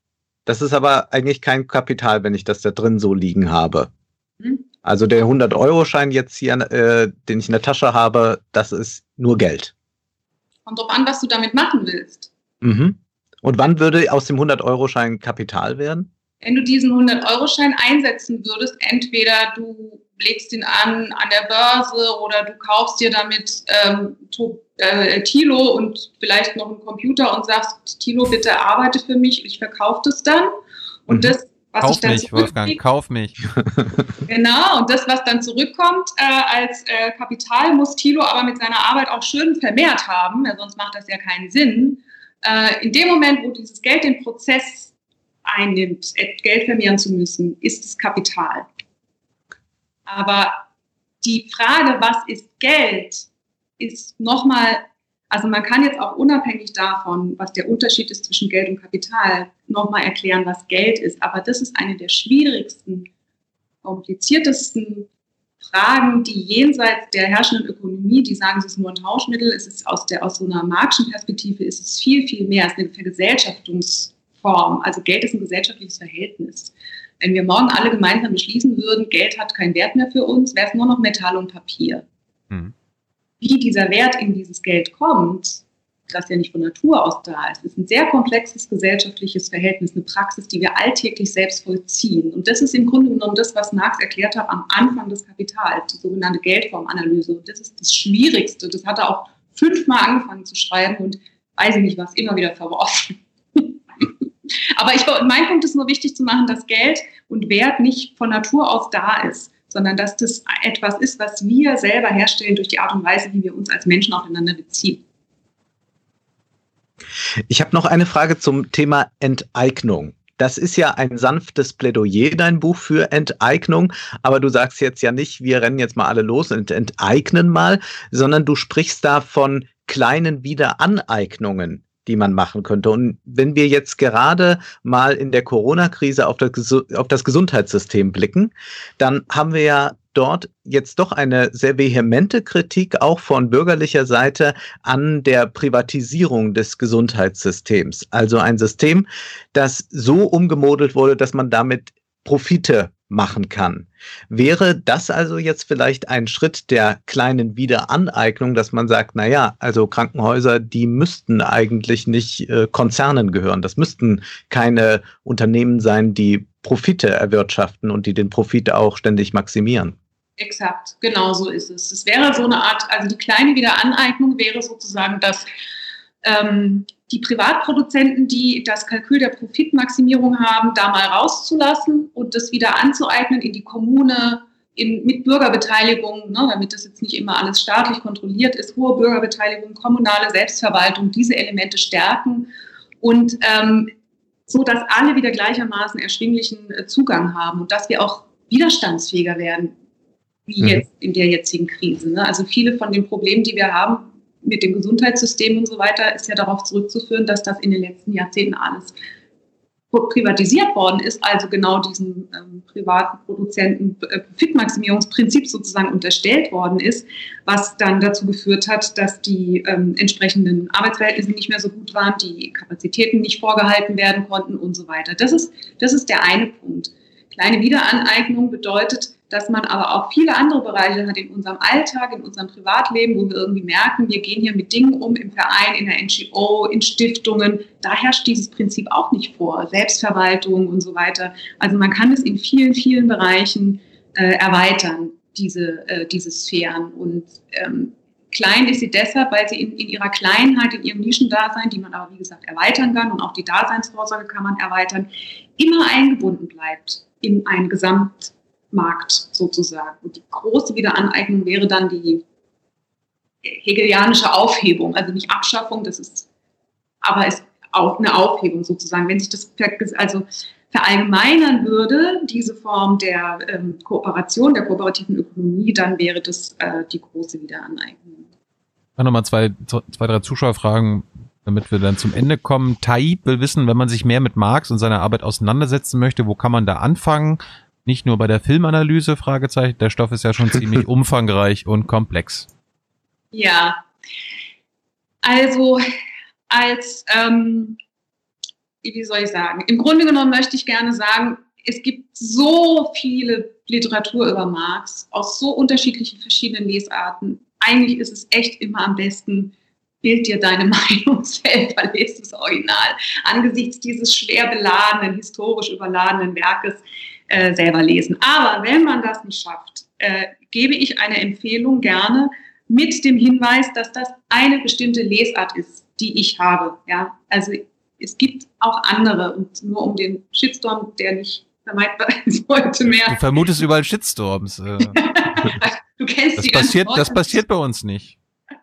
Gut, ich schicke dir das dann alles. Mhm. Äh, möchte ich gerne empfehlen, eine ähm, Einführung in die ähm, Kritik der politischen Ökonomie von Michael Heinrich. Und ich, die ist nämlich sehr gut zu lesen, sehr verständlich.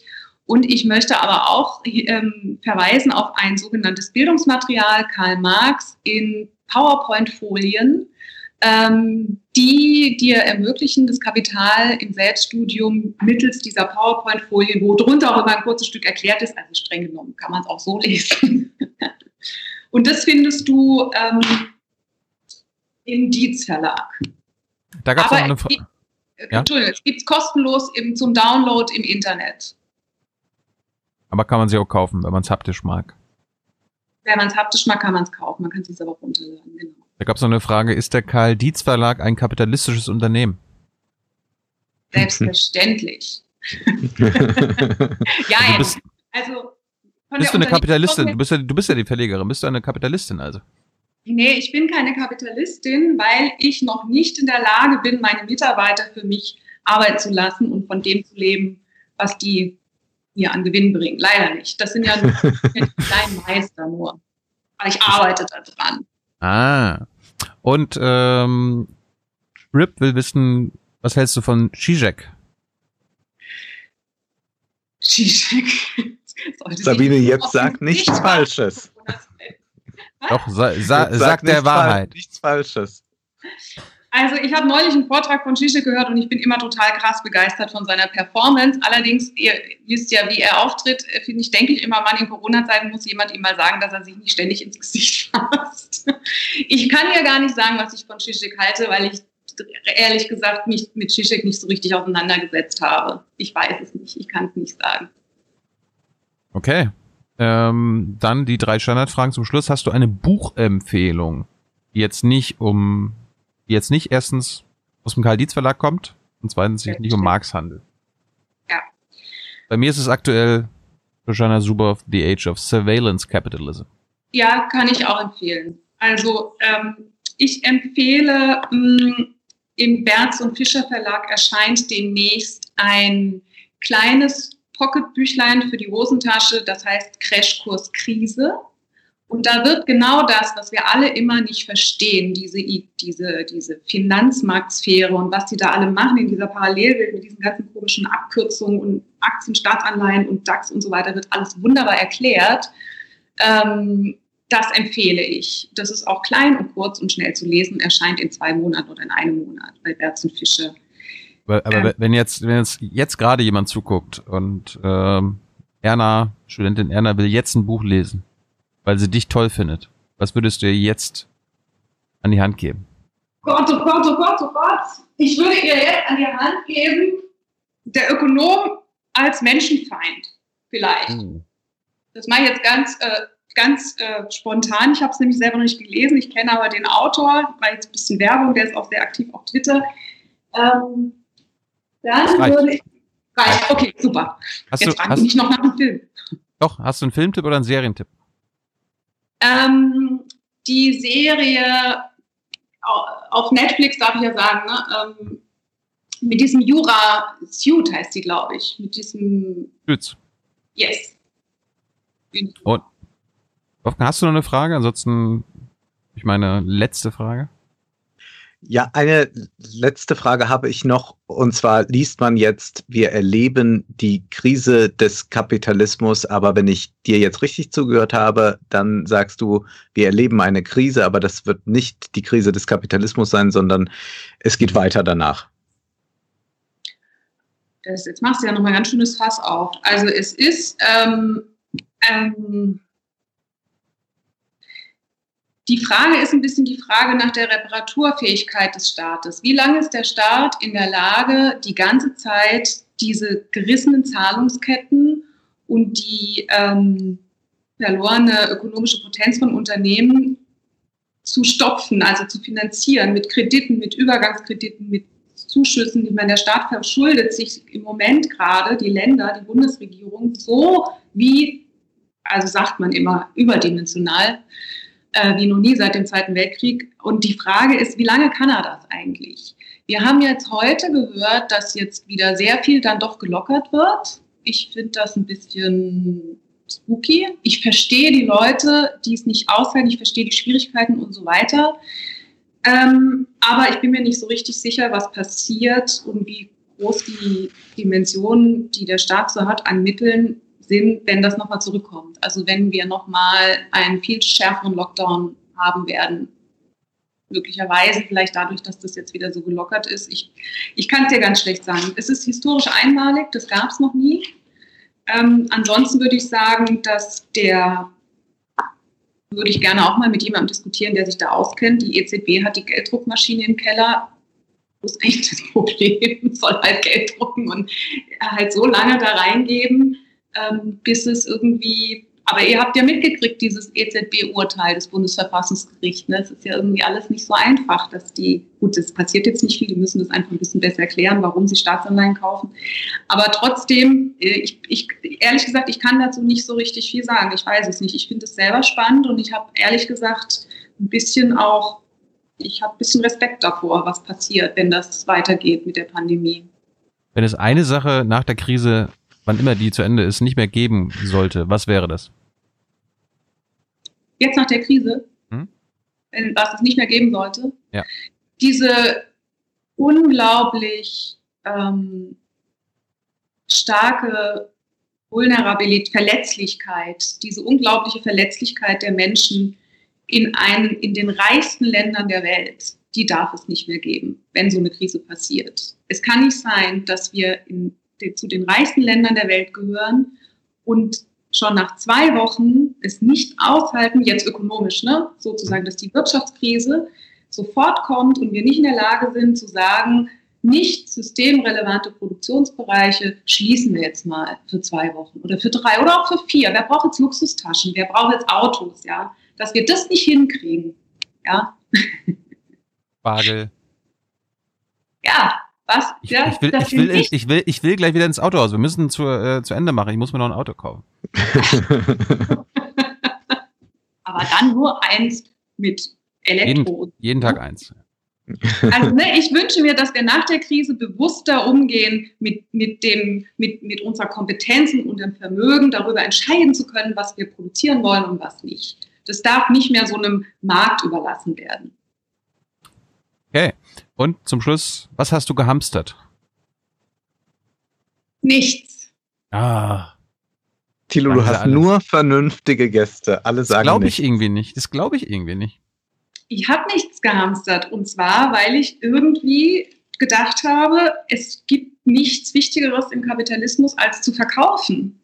Wenn etwas nicht verkauft wird, dann, weil es stofflich, technisch tatsächlich nicht mehr möglich ist, was ja auch passiert ist in dieser Pandemie, dass wir gesagt haben, ich weiß nicht, ob ihr das mitgekriegt habt, mit diesen vielen, vielen Blumen, die vernichtet worden sind in den Niederlanden, die Tulpen, die Chrysanthemen, das ist ja Wahnsinn, wie viel tonnenweise Blumen die vernichten mussten, weil die die Grenzen geschlossen haben und weil viele von diesen Blumen exportiert werden. Dann haben sie ja die Grenzen dicht gemacht und dann konnten die nicht exportiert werden. Zugleich haben wir die ganzen Restaurants und die Hochzeiten, das ja alles hat ja nicht mehr stattgefunden, also genau die, die Blumen brauchen. Und da würde ich mal sagen, dieses Phänomen von stofflich-technischen Problemen, das hättest du in jeder Gesellschaftsform. Ja, das Problem hättest du immer. Aber in einer, ähm, in einer kapitalistischen Produktion oder in einer kapitalistischen Gesellschaft hast du dazu noch das Verwertungsproblem, dass die Leute dann arbeitslos werden, dass sie dann kein Einkommen mehr haben, dass es dann auf andere Wirtschaftszweige übergreift, die wiederum andere Wirtschaftszweige infizieren. Also du hast ja diese Infektionsketten auch in der ökonomischen ähm, sozusagen äh, wahre Geldverkettung äh, untereinander. Und ähm, was war jetzt die Frage? Was du gehamstert hast. Ach so, was ich gehamstert habe, genau. So, und warum du das nicht zugibst. Ja, mir war, nee, mir war schon, ich habe da schon so ein, so ein Vertrauen, mir war schon relativ klar, dass das, was noch geht, zu produzieren, das will auch verkauft werden. Und bei Toilettenpapier oder bei anderen Dingen habe ich jetzt noch nicht mitgekriegt, dass es da irgendwie Probleme gab. Wenn ich das mitgekriegt hätte, hätte ich auch gehamstert. Aber ich habe mich auch gefragt, warum gerade beim Klopapier gehamstert wird und dachte dann, Vielleicht muss man da doch mal nachgucken, aber im Endeffekt sind ja dann auch sehr, relativ schnell diese YouTube-Filmchen gekommen von irgendwelchen Gabelstaplerfahrern in Klopapierfabriken, die ihr Lager gezeigt haben und wie viel Toilettenpapier die da haben. Und ich habe dann auch geguckt, wo ist denn der Standort und wie sind die Lieferketten. Und dann kann man ja relativ sicher sein, da ja unbedingt alles verkauft werden muss, wird da jetzt nichts passieren. Gut, Sabine, vielen, vielen Dank für deine Zeit. Ging ja ein bisschen länger, als wir jetzt hier sogar aufgenommen haben, weil wir vorhin einen technischen Fehlschuss hatten. Äh, dafür nochmal sorry an euch beide. Aber ähm, danke, danke für eure Zeit. Am Freitag geht es weiter mit Wolfgang und Svenja Flasspöhler.